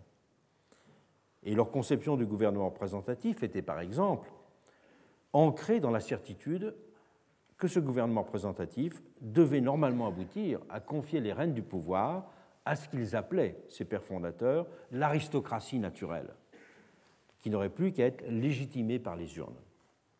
Et si j'imaginais volontiers en patricien romain, plus volontiers euh, qu'en simplement, je dirais, démocrate moderne. Et le terme même de démocratie n'appartenait d'ailleurs pas au langage des pères fondateurs américains, tant il était à leurs yeux lourd de menaces et d'équivoques. À l'époque, la, revendication de représentation qui avait mobilisé les esprits américains contre l'Angleterre ne se liait d'ailleurs absolument pas à l'idée d'une intervention populaire directe. Le terme de représentation dans l'Amérique de 1760 a un sens essentiellement constitutionnel. Il correspond à des procédures de contrôle, de limitation du pouvoir, à la perspective d'une société civile autonome. Il renvoie à l'idée de garantie, à celle de liberté, mais point du tout à celle de souveraineté. Et quand on affirmait, en Angleterre également d'ailleurs, que le peuple devait être la source de tout pouvoir, en disant en anglais the fountain of powers, cela ne signifiait ainsi nullement qu'on appelait les masses à intervenir directement dans le champ politique et à déterminer par leur vote les orientations du pays. En Amérique comme en Angleterre, cette formule avait une signification essentiellement libérale. Parler de souveraineté du peuple dans ce sens, que l'on pourrait qualifier d'ancien, avait une dimension essentiellement négative. C'était rappeler au pouvoir royal qu'il était le serviteur et non le maître, que son autorité était strictement encadrée et limitée par l'accomplissement de son devoir moral et de ses responsabilités vis-à-vis -vis de la société. Et les notions de gouvernement représentatif et de démocratie n'était donc pour cela absolument pas perçu comme synonyme. Et pendant les dernières décennies de la période coloniale, le terme de démocratie, loin de désigner positivement un régime d'avenir, faisait même figure de repoussoir. Et John Adams, sera président américain, exprimait le sentiment général des personnalités politiques de l'époque en notant J'ai toujours été un fervent partisan d'une république libre, mais pas d'une démocratie. La démocratie, c'est un régime, je suis actif, un régime arbitraire, tyrannique, sanglant, cruel, intolérable. C'est difficile de faire plus critique. Au moment où est discutée la constitution élaborée en 1787 à Philadelphie, Alexandre Hamilton, un des principaux euh, constituants et un des rédacteurs du Fédéraliste, parlait ainsi des vices de la démocratie, des imprudences de la démocratie, des excès de la démocratie, et il disait la démocratie n'est qu'une maladie sociale. La démocratie n'évoquait ainsi pour ses pères fondateurs que des images d'anarchie, de confusion, de violence, d'instabilité, de désordre, d'irrationalité aussi, autant que d'immoralité et de licence. Et Fisher Ames, qui était le sénateur de Massachusetts, euh, particulièrement conservateur, il est vrai, disait Un gouvernement, la démocratie n'est qu'un gouvernement par les passions de la multitude. Les passions de la multitude, c'est-à-dire uniquement par les vices et les ambitions de cette multitude ou de ses leaders. La démocratie n'était donc pas considérée comme autre chose, on dirait aujourd'hui, comme le règne des leaders populistes, comme le règne de la démagogie, qui excitait les instincts les plus vils des bas-fonds de la société. Et ses pères fondateurs se retrouvaient pour cela parfaitement dans la définition de Burke, qui écrivait, dans ses réflexions sur la Révolution française, une démocratie parfaite est la plus honteuse, chose qui puisse exister au monde. Après la terreur en France, s'ajoutèrent en Amérique des références à un jacobinisme démonisé, pour faire du mot démocratie un épouvantail. Et très souvent, à l'époque, on ne parlait pas du mot démocratie sans euh, ajouter euh, l'adjectif jacobine. C'était un régime dans lequel les gens ordinaires prenaient la parole, et débattait des affaires de l'État. Et cela, cela paraissait tout simplement impensable. Et les pères fondateurs considéraient au fond que la révolution américaine devait s'arrêter en 1787 au principe qui l'avait déclenché. Mais ce n'est pas ce qui s'est passé. Et l'histoire américaine est sur ce point très différente de l'histoire française.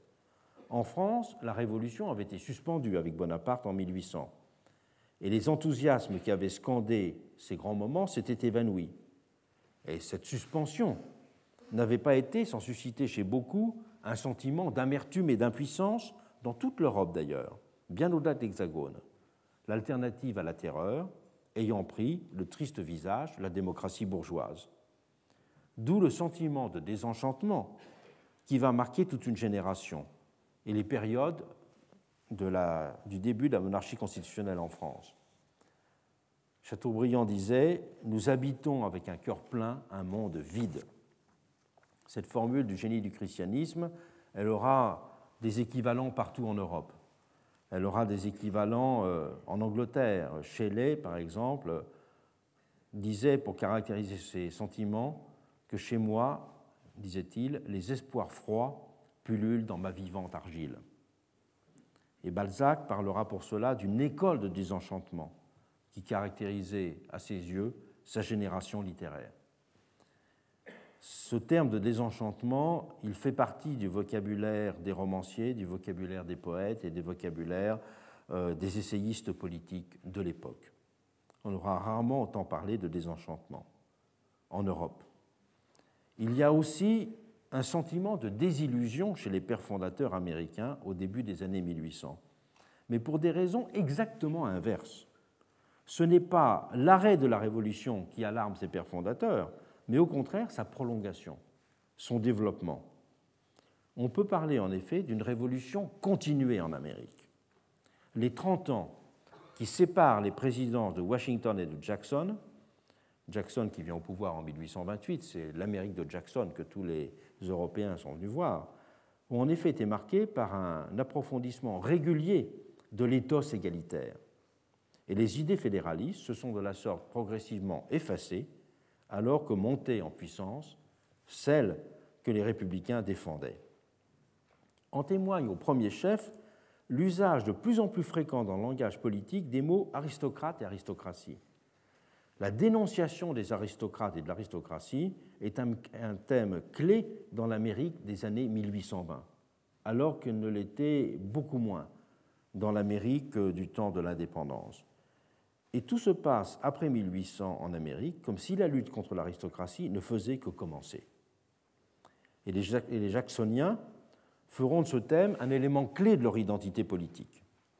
Alors même que la puissance coloniale s'est retirée et que la République était instaurée, la lutte contre ce qui est appréhendé comme une sorte d'ancien régime diffus se trouve au cœur des représentations morales et sociales des électeurs de Jackson. Et c'est alors que le terme de démocratie commence à être mobilisé de façon positive en étant opposé à celui d'aristocratie, qui servait, lui, d'épouvantail, en prenant un sens très extensif. On peut dire qu'on appelait aristocrate à l'époque aussi bien euh, euh, les profiteurs, les requins de la finance, les industriels cyniques, euh, toute personne prétentieuse, pourrait-on dire.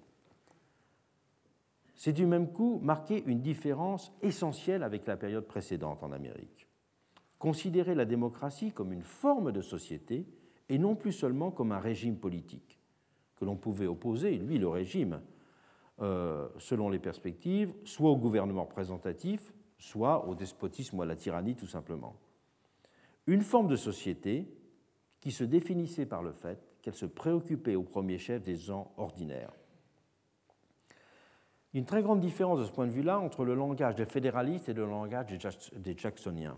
Le langage politique des fédéralistes, il est absolument infusé de référence à l'Antiquité, au vieil humanisme civique européen. D'où le fait, par exemple, que quand des gens choisissent des pseudonymes, c'est toujours des, pseudonymes romains, par exemple. Très souvent, Brutus, c'est Cato, on se souvient de Gordon and Trenchard en Angleterre, qui ont publié les Cato's Letters. Donc, il y avait toujours une consonance euh, antique ou une consonance euh, à l'humanisme civique. Va tendre à se substituer un tout autre vocabulaire, beaucoup plus concret. Pour Jackson et ses partisans, le peuple n'est plus le sujet politique abstrait de la souveraineté, une figure rhétorique, une inscription glacée au fronton des monuments publics. Il s'adresse aux catégories immédiatement sensibles, en s'adressant aux différents métiers, en qualifiant les classes de laborieuses, les ouvriers d'honnêtes, les paysans de pauvres, les gens de simples. Le peuple prend ainsi l'aspect charnel de la Great Mass, of the people. Il n'est plus évoqué comme le peuple réel et non plus comme un sujet historique.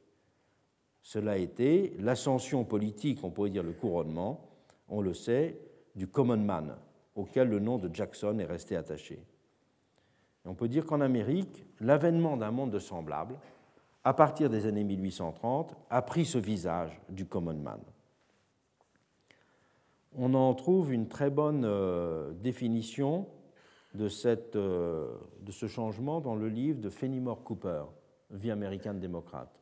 C'est un livre qui est de 1838 et dans lequel euh, Fenimore Cooper montre bien tout ce passage, je dirais, ce changement du langage politique. Il montre aussi très bien cette opposition entre les visions aristocratiques et démocratiques. Mais il n'y a pas de meilleur guide que les observateurs venus d'Europe dans les années 1830 pour prendre la mesure du changement américain.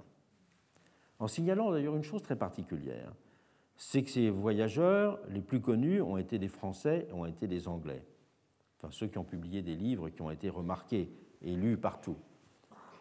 Mais ces voyageurs n'ont jamais parlé d'une comparaison entre leur pays d'origine et l'Amérique. Qu'il s'agisse de Tocqueville ou d'autres, ils ont toujours parlé d'une comparaison entre l'Europe et l'Amérique, comme si la découverte de l'Amérique jacksonienne euh, imposait la compréhension d'une différence globale où, malgré ces différences, il y aurait, je dirais, tout de même une forme de société européenne, une sorte de modèle européen. Bien sûr que Tocqueville a été le plus célèbre de ces voyageurs, mais il n'a pas été le seul. Il ne faut pas oublier que euh, les deux parties de la démocratie en Amérique, la première partie en 1835 n'est uniquement consacrée aux institutions politiques américaines. Et la deuxième partie, qui sera la plus lue et la plus commentée, en tout cas de nos jours, la partie sur euh, le développement de la notion de semblable, la partie sur les mœurs américaines, est dans la deuxième partie de 1840. Et qu'au moment où est publiée cette deuxième partie euh, en 1840, il y a eu tout un ensemble d'ouvrages français ou anglais traduits en France qui ont déjà exploré cette question des mœurs américaines. Et si on veut euh, comprendre la vision européenne de l'Amérique de Jackson, il ne faut surtout pas se limiter à Tocqueville. Il faut aussi lire son compagnon de voyage, Gustave de Beaumont. L'ouvrage tiré de ses impressions, Marie ou l'esclavage aux États-Unis, où d'ailleurs il n'est pas question d'esclavage pratiquement, est de 1836. Mais par contre, c'est un livre sociologique très intéressant. À peine sorti du saint-simonisme, Michel Chevalier traverse aussi l'océan et rapporte deux volumes de Lettres sur l'Amérique du Nord, 1836. Un ami de Stendhal, Victor Jacquemont, avait aussi consigné en 1827 des observations sur les mœurs démocratiques des Américains, il est le premier à employer l'expression, qui circuleront largement. Et Victor Jacquemont est très intéressant parce qu'en même temps, il a fait un voyage en Inde. Il a rapporté d'Inde un grand livre en quatre volumes sur l'Inde du début du XIXe siècle. Et donc, il est le premier, bien avant Tocqueville aussi, à faire la comparaison entre euh, l'Amérique société de l'égalité, et l'Inde, société des castes. Aussi, un autre, euh, un autre ouvrage qui euh, aura beaucoup de, succès, c'est l'ouvrage d'Achille Murat, le fils du roi de Naples, qui euh, avait émigré aux États-Unis et qui publiera en 1833 une exposition des principes du gouvernement républicain tel qu'il était perfectionné en Amérique, mais qui est un livre principalement sur les mœurs américaines, dédié d'ailleurs à Jackson. En Angleterre, deux livres ont été particulièrement marquants. Le livre de Madame Trollope, qui donne en 1832 c'est Domestic Manners of the Americans, qui sera très lu, commenté et traduit en français. Aussi Harriet Martineau, qui va publier Society in America en 1837. Tous ces ouvrages ont apporté leur pierre à la description de l'Amérique jacksonienne. Même si ensuite, par l'éclat de son style, et le sens de ces formules de la démocratie en Amérique s'est imposé comme la référence centrale. Mais on ne doit pas oublier euh, tous ces autres observateurs. Et donc, je voudrais surtout me fonder sur leur lecture pour traiter de l'Amérique jacksonienne. En rappelant d'ailleurs une chose, c'est que n'a pas encore été rédigé l'ouvrage fondamental qu'il faudrait faire sur les sources cachées de Tocqueville. Parce que, par exemple, Victor Jacquemont a une lettre très intéressante à au fils de Destutt de Tracy, Victor de Tracy, qui en 40 pages fait en quelque sorte le, modèle de ce que va être la démocratie en Amérique, que Tocqueville avait lu. Bien sûr, il avait lu tous ces autres, livres.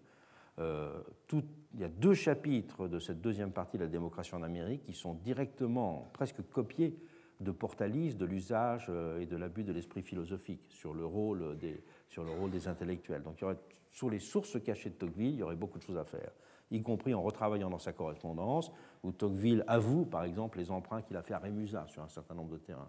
Charles de Rémusat, dont je parlerai, mais qui, est un des premiers à théoriser l'égalité des conditions dans la France des années 1820, etc. etc. Bon, je ferme cette parenthèse, mais ce sera un, sujet, un beau sujet de, de thèse. Prenons Michel Chevalier d'abord.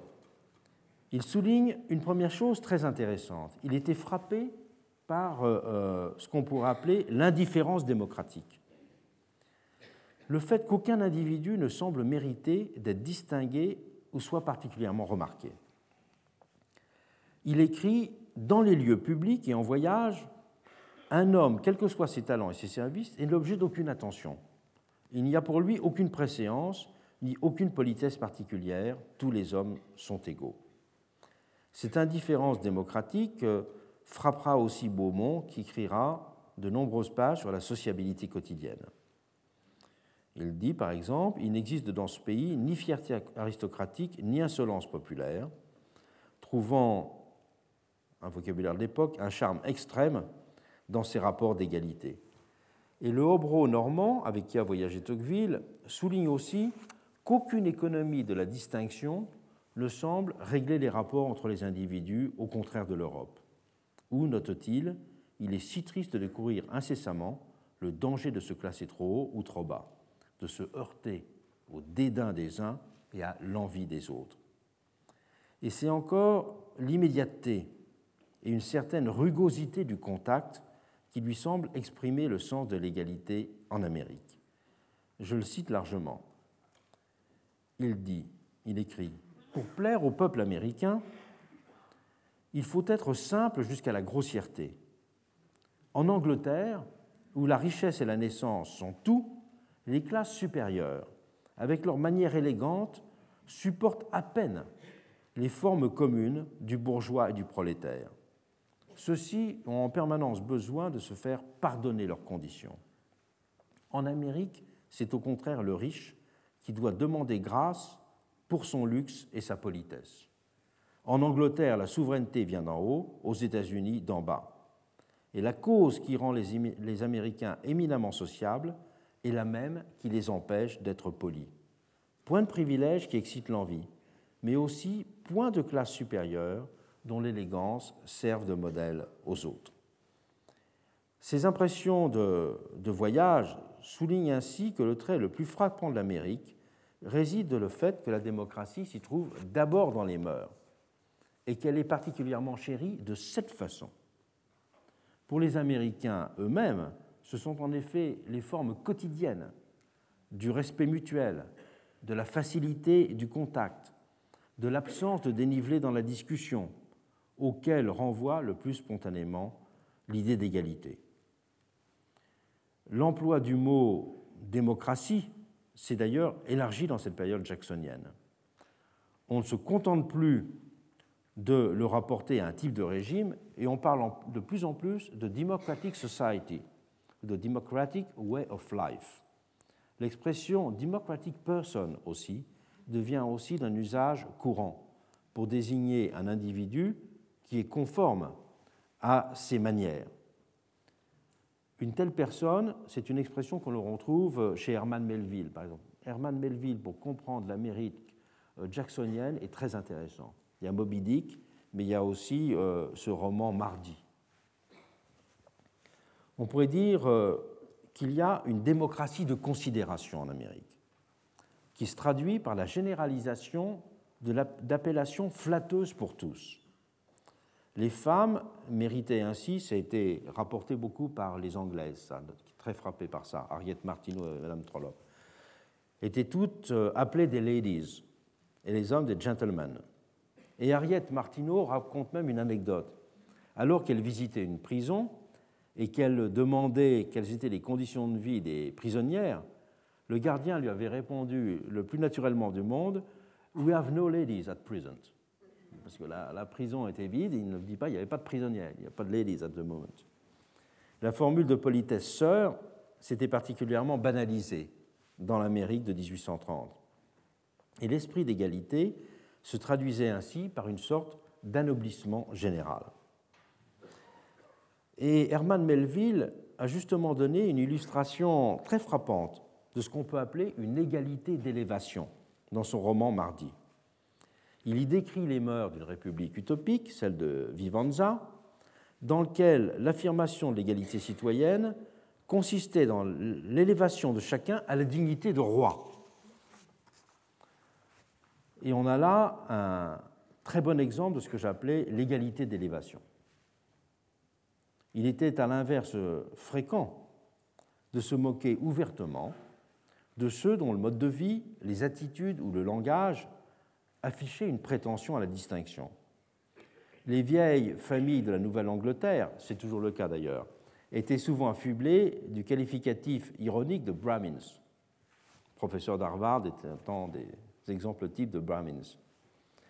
Et on moquait pareillement ceux qui affectaient un air aristocratique, ou même on se gaussait, c'est pas facile à traduire, de ce qu'on appelle en anglais le silver forkism, c'est-à-dire les, gens qui manient la petite euh, cuillère en argent, enfin la fourchette là, en l'occasion. Et ces personnes faisaient plus l'objet de sarcasme qu'elles ne suscitaient l'envie.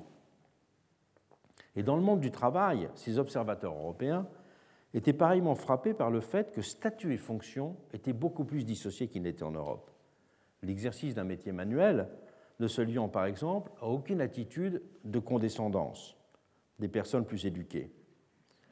Michel Chevalier, dans ses, lettres, a, fortement souligné euh, sentiment, ce sentiment de dignité personnelle qu'avaient les personnes modestes qu'il avait croisées.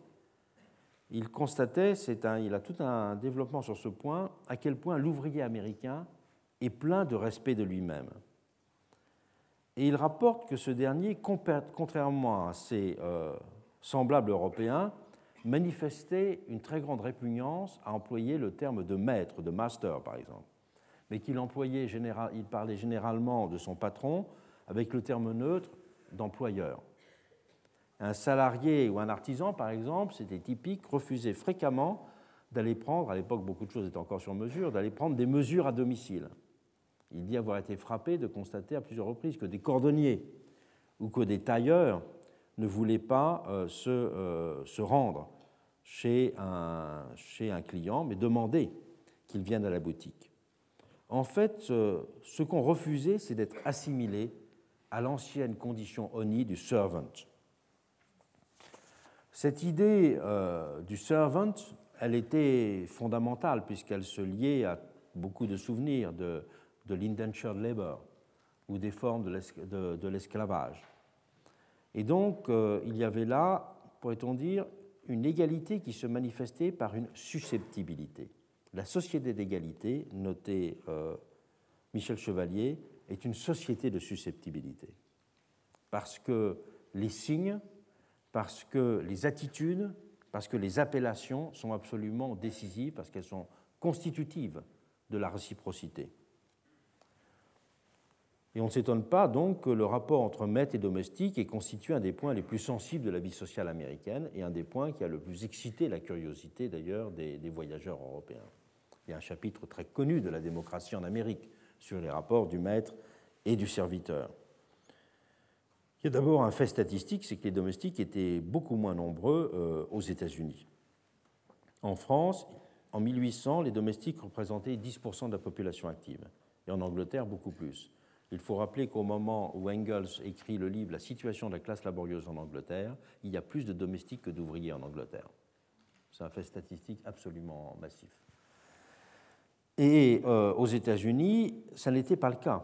Et de multiples témoignages qui sont rapportés justement par tous ces voyageurs, euh, français et anglais principalement, euh, montrent la difficulté, enfin s'étonnaient même de la difficulté qu'il y avait à recruter euh, du personnel de, de, maison. Et que les employés domestiques avaient développé tout un langage pour ne pas être appelés justement servant, mais pour être appelés help, helper, hand, aide, et que l'appellation de master était symétriquement, soigneusement évitée. Ce qui est intéressant, c'est qu'on lui a généralement substitué dans le langage, à partir de la période de Jackson, le mot boss. Le mot boss, c'est euh, s'est imposé aux États-Unis à partir de Jackson pour dénommer le maître ou le patron. Mais ce qui est extrêmement intéressant, c'est que boss vient d'un mot hollandais, qui s'écrit boss, et qui veut dire maître en hollandais. Mais le fait que le problème donc n'est pas la signification, c'est qu'il ne soit pas rattaché, que le mot ne soit pas rattaché à une histoire. Et le mot en hollandais n'était pas rattaché à l'histoire, donc il était acceptable. Alors que euh, euh, master, évidemment, n'était pas acceptable. Ce qui était important, c'est que celui qui était employé à domicile euh, n'ait pas le sentiment que sa fonction de service puisse être attémulée à un statut social et que cette fonction de service, elle soit tout simplement un métier. Il y a euh, des développements d'ailleurs intéressants sur cette question-là dans le livre The American Democrat de, euh, Fenimore, euh, Cooper. Euh, ce rapport social de domesticité, il est en effet celui qui apparaissait comme le plus éloigné d'une relation d'égalité entre les hommes. Et donc, euh, cette transformation du rapport, considérer que euh, la domesticité, enfin l'employé domestique, c'est simplement un métier et non pas une condition, était quelque chose d'absolument euh, décisif. On pourrait dire que la fonctionnalité du lien hiérarchique n'altérait pas, dans ce cas, on voulait qu'elle n'altère pas, le sentiment d'être fondamentalement des égaux. Un autre problème très, sensible dans, dans l'Amérique, c'est euh, le fait que les villes et les transports se développaient avec l'industrie et le début du développement de la frontière, et que cela entraînait un dynamisme générateur d'enrichissement et d'inégalité croissante. Donc l'Amérique a été confrontée, euh, on le verra la semaine prochaine, avant la société française, au problème d'une croissance très forte des inégalités économiques. Mais que la célébration précédente de la médiocrité des conditions et de la frugalité se retrouvait encore dans les discours. Les discours de Jackson lui-même, il y a toujours une insistance sur l'Amérique frugale, les conditions de vie simples, etc. C'est très présent. C'est très présent parce que c'est lié chez lui à tout l'esprit de ce qu'on appelle la Kunskin democracy, c'est-à-dire une démocratie des, des gens qui ont un, un petit chapeau de, trappeur qui vivent dans la simplicité. Mais euh, en même temps, on se rendait compte que si c'était présent dans les discours toujours cette célébration de la frugalité, de la médiocrité, de la simplicité, il y avait bien une nouvelle société qui était en train d'émerger. Et certains, commençaient du même coup en Amérique, à considérer que l'opposition centrale n'était plus entre aristocrates et démocrates, comme euh, tout le discours de Jackson le laissait entendre, devenait peut-être une opposition entre les riches et les pauvres. Mais contrairement à l'Europe, ces voix étaient relativement peu nombreuses, car le sentiment que l'enrichissement était alors le résultat d'un travail personnel restait encore largement partagé. L'homme ordinaire voyait plus facilement dans le nouveau riche une projection valorisant de ses propres possibilités qu'une insulte à la modestie de sa situation, au contraire de l'Europe. Ce nouveau riche, par ailleurs, ne liait généralement sa condition à aucune prétention sociale à la supériorité. Même si les situations apparaissaient mobiles, on pourrait dire qu'il n'y avait pas encore fait des riches, pas encore en tout cas, une caste ou une classe, contrairement à l'Europe. La richesse caractérisait des situations individuelles elle n'apparaissait pas comme une condition sociale. Pour illustrer cette distinction, Mrs. Trollope rapporte le mot d'une importante personnalité, dont elle ne dévoile pas l'identité, qui lui avait dit Chez nous, si un homme devient riche, arrangeons-nous pour que son petit-fils soit pauvre, et ainsi nous maintiendrons l'égalité. Et la précarité des fortunes se traduisait alors très prosaïquement par le nombre très important des faillites dans l'Amérique de l'époque. Et Gustave de Beaumont, le compagnon de Tocqueville, rapporte qu'il avait été frappé qu'une fois, avant d'être introduit une assemblée d'amis, euh, une personne euh, lui avait conseillé surtout ne, parlez, ne critiquez pas les banqueroutiers dans la conversation, car il y en a un bon nombre dans les amis que vous allez rencontrer qui sont dans cette situation. Et vitupérant contre l'immobilité des hautes classes européennes, dont la prospérité reposait à ses yeux sur des monopoles de caste, le prince Murat louait au contraire ce qu'il appelait le balancier universel, qui règle la société d'outre-Atlantique et fait qu'il soit aussi loisible de se ruiner que de faire fortune. Il résumait dans les termes suivants ce qu'il considérait être comme le cœur de l'esprit d'égalité. Je cite euh, Murat. Il existe dans toute société bien organisée, dit-il, un courant ascendant. Il est formé de ceux qui améliorent leur position sociale. Mais il existe aussi un courant descendant. Il est composé de ceux qui, se trouvant fortuitement placés au-dessus du rang que leur industrie et leur talent leur assignent dans l'échelle sociale, ne savent pas y tenir et dégringolent. Il est de l'intérêt de la société que ces deux courants et toute la liberté d'agir. C'est de cette manière que le mérite en tout genre prendra sa place et jouira de l'influence qu'il doit lui appartenir. Il faut qu'il soit tout aussi loisible de se ruiner que de faire fortune. Cette citation exprime bien la façon dont les Américains liaient alors l'égalité des conditions, encore pour un moment en tout cas, à une secondarisation des distinctions économiques par leur mobilité et leur attachement surtout à des critères purement individuels. Il y avait les deux éléments, la mobilité et l'attachement à des critères purement individuels. Et c'est dans cette perspective qu'il faut comprendre l'idée de l'époque, qui est très souvent employée, selon laquelle l'argent était le grand niveleur. L'argent est le grand niveleur de l'Amérique. Certains diront même qu'il est le grand apôtre de l'égalité. C'est la formule d'un grand juriste allemand qui, réfléchissant sur l'Amérique à la fin du XIXe siècle, c'est Yering. Yering dira En Amérique, l'argent a été l'apôtre de l'égalité. C'est d'ailleurs une phrase que l'on retrouve chez, chez Marx aussi. Dans le Capital, Marx écrit L'argent en qui s'effacent toutes les différences qualitatives efface à son tour, niveleur radical, toutes les distinctions. C'est dans cette perspective qu'il faut comprendre que cette fonction de nivellement, elle est liée au fait qu'il y avait le sentiment que les inégalités étaient des inégalités instantanées, qu'elles ne se figeaient pas en privilèges, en monopole ou en perpétuité.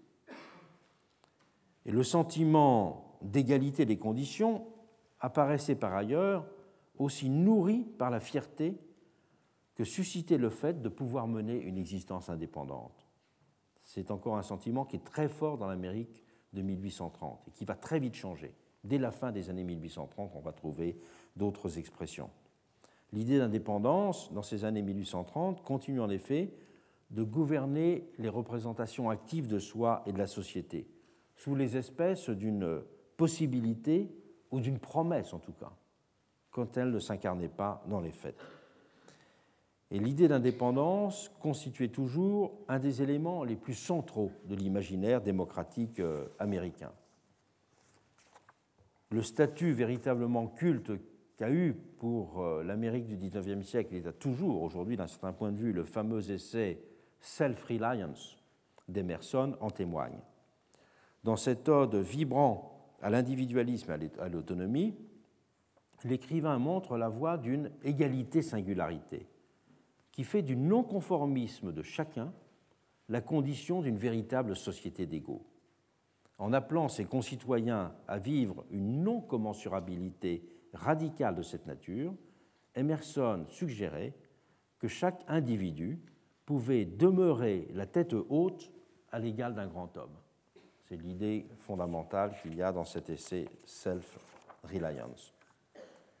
Donc on peut dire de ce point de vue-là qu'il y a le sentiment d'une révolution continuée en Amérique, que du point de vue de ce travail de la similarité, la société américaine euh, est devenue plus démocratique, si l'on veut, entre Washington et Jackson, et que cette Amérique euh, qui est découverte par les Européens, c'est justement cette Amérique jacksonienne. Un voyageur euh, dans les années 1780 n'aurait jamais dit les mêmes choses et n'aurait jamais fait le même constat. Qu'en est-il de la France à cet égard? En France, la réaction triomphait dans l'Europe de 1814. La fin de l'Odyssée napoléonienne avait ouvert l'ère de la restauration.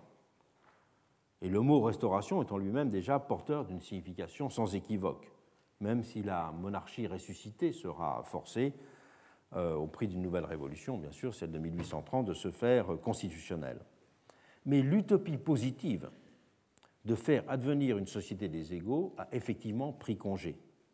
Elle était un rêve brisé pour les uns et une menace subversive qui aurait été conjurée pour les autres, disqualifiée a priori, en étant identifiée par le coup de force d'une mémoire sélective aux pages les plus sombres de l'histoire de la terreur. Les privilèges dans la France post-révolutionnaire, disons post-napoléonienne pourrait-on même dire, n'ont certes plus aucun défenseur, et l'égalité des droits est désormais acquise. La France d'Ancien Régime relève cependant la tête. Elle récupère ses titres, ses armoiries, et même fait indemniser ses émigrés. Et même si elle ne peut guère aller plus loin, si ce n'est à vouloir se donner l'illusion qu'elle pourra retrouver un jour euh, un rapport paternaliste au peuple, d'où toute la lutte pour le suffrage universel indirect qu'ont défendu euh, les ultras en France dans les années 1820 et 1830. Ce n'est évidemment pas le point de vue des libéraux qui, eux, euh, se réclament tous avec évidence et empressement de l'héritage de 89, dont ils ont été les bénéficiaires les plus directs. mais en même temps qu'ils ont été les bénéficiaires de 89, ils veulent, c'est leur obsession, c'est une formule de Guizot, purger 1789 de tout alliage anarchique. C'est-à-dire euh, maintenir 1789, pour reprendre là une formule de, Bonaparte, au principe qu'il l'avait déclenché et non pas euh, au travail, je dirais, de l'imagination et de l'égalité par lequel la Révolution s'était continuée comme un projet et un programme et pas simplement comme une émancipation qui aurait pu être tout entière contenue dans l'égalité des droits. Et si les libéraux arrivés au pouvoir entendent écarter avec force le spectre jugé menaçant par eux d'une souveraineté active du peuple, et que pour cela ils rejettent toute culture euh, révolutionnaire de la citoyenneté, ils ont pourtant revendiqué l'héritage juridique et sociologique de 1789.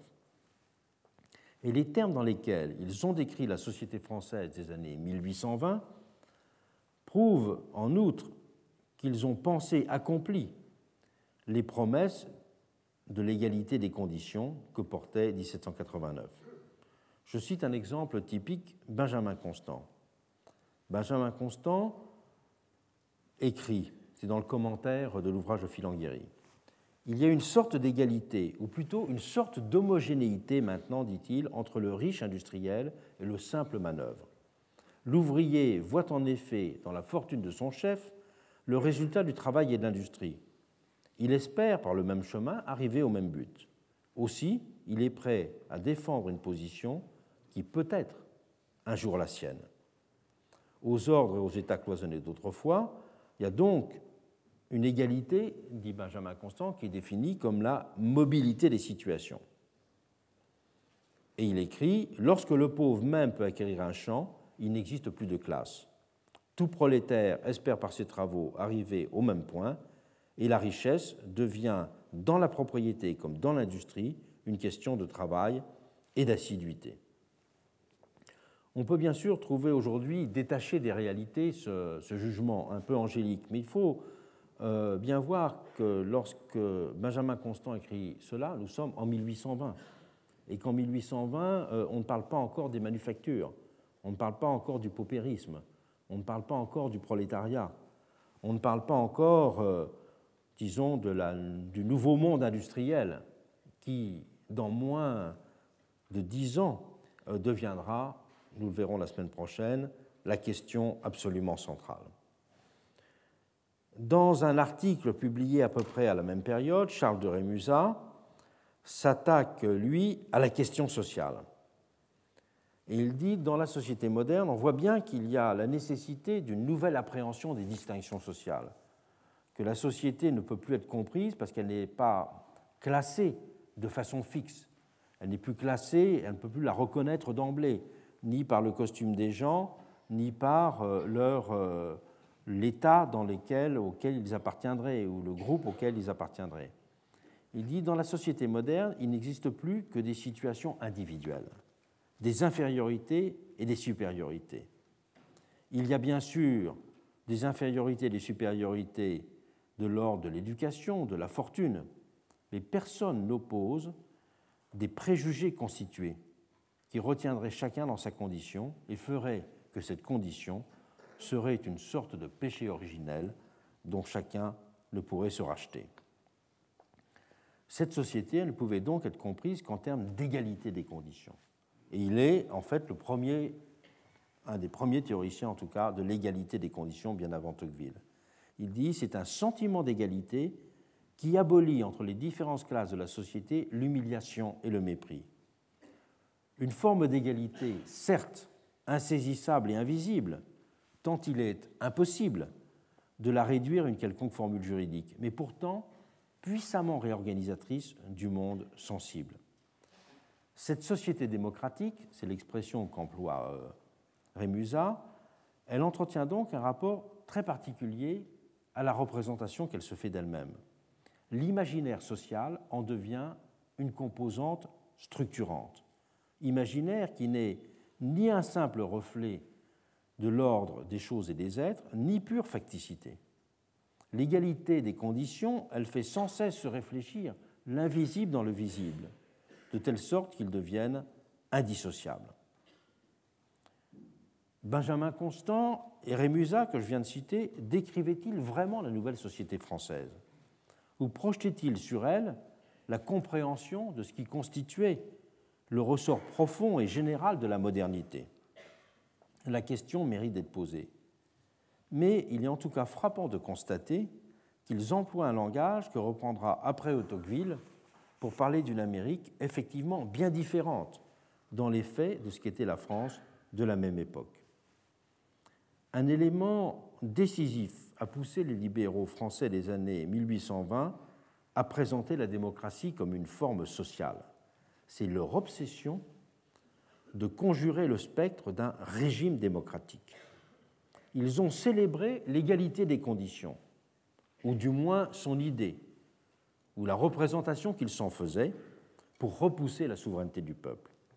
D'où le paradoxe que le terme de démocratie s'est acclimaté dans le vocabulaire politique français au temps du suffrage censitaire. L'histoire du mot démocratie dans la France des années 1820 est pour cela tout à fait remarquable. Après la Restauration, vous le savez qu'on peut dire que le mot démocratie n'appartient pratiquement pas au vocabulaire de la Révolution française, alors qu'il y a quantité de publications euh, dans lesquelles il y a la notion de république, de liberté, d'égalité, euh, de, nation. On trouve que dans deux ou trois publications sur dix mille, le terme démocrate ou démocratie euh, pendant la Révolution, la Révolution française. En revanche, quand le mot démocratie commence à être employé de façon développée, ça va être pour qualifier la société égalitaire moderne, et non plus un régime, et non plus un régime soit le régime de l'Antiquité, soit un régime qui fait euh, un rapport avec l'idée d'intervention directe du peuple dans les affaires publiques. C'est dès les débuts de la Restauration que le, glissement sémantique est, opéré. Et notamment le glissement sémantique, il est opéré au cours euh, d'un débat qui restera très célèbre. C'est un débat sur la liberté de la presse qui a lieu en 1822.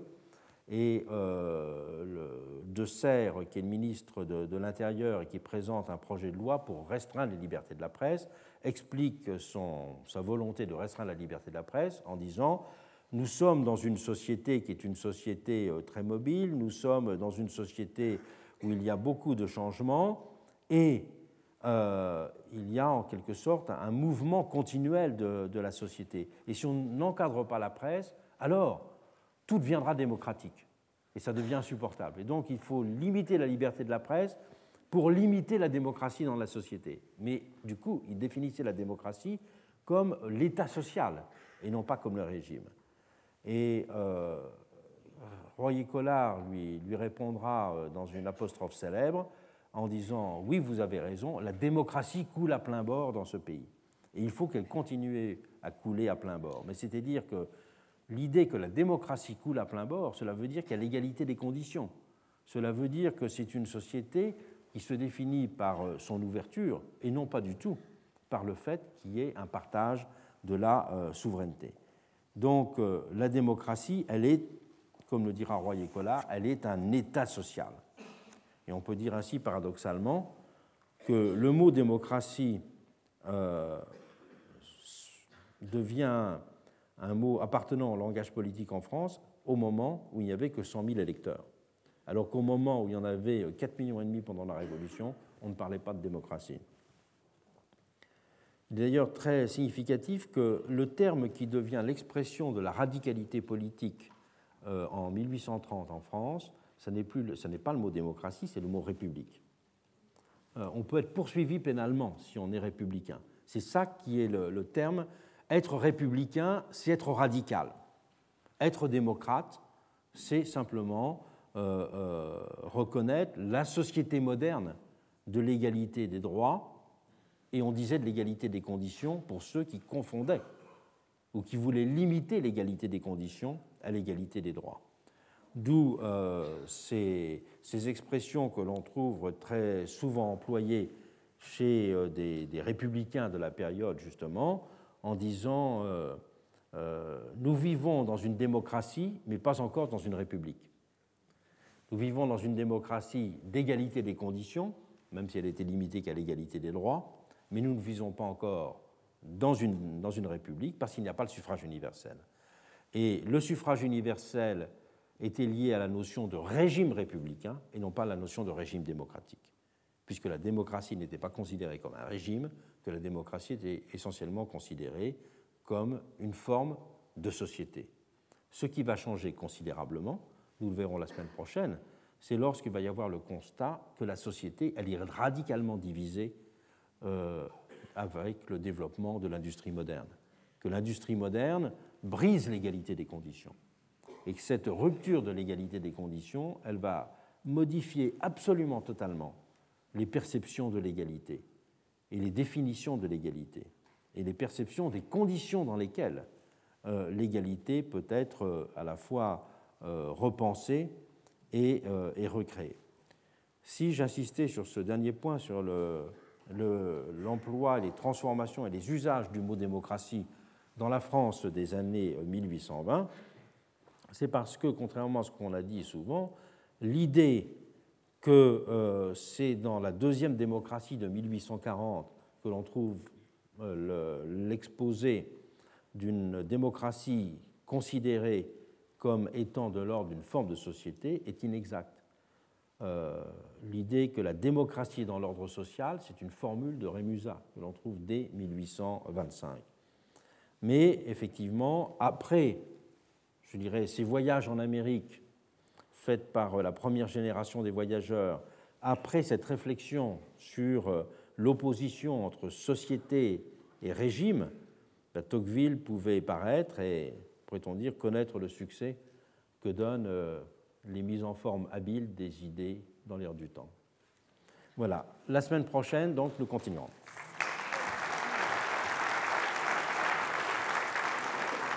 Retrouvez tous les podcasts du Collège de France sur www.collège-de-france.fr.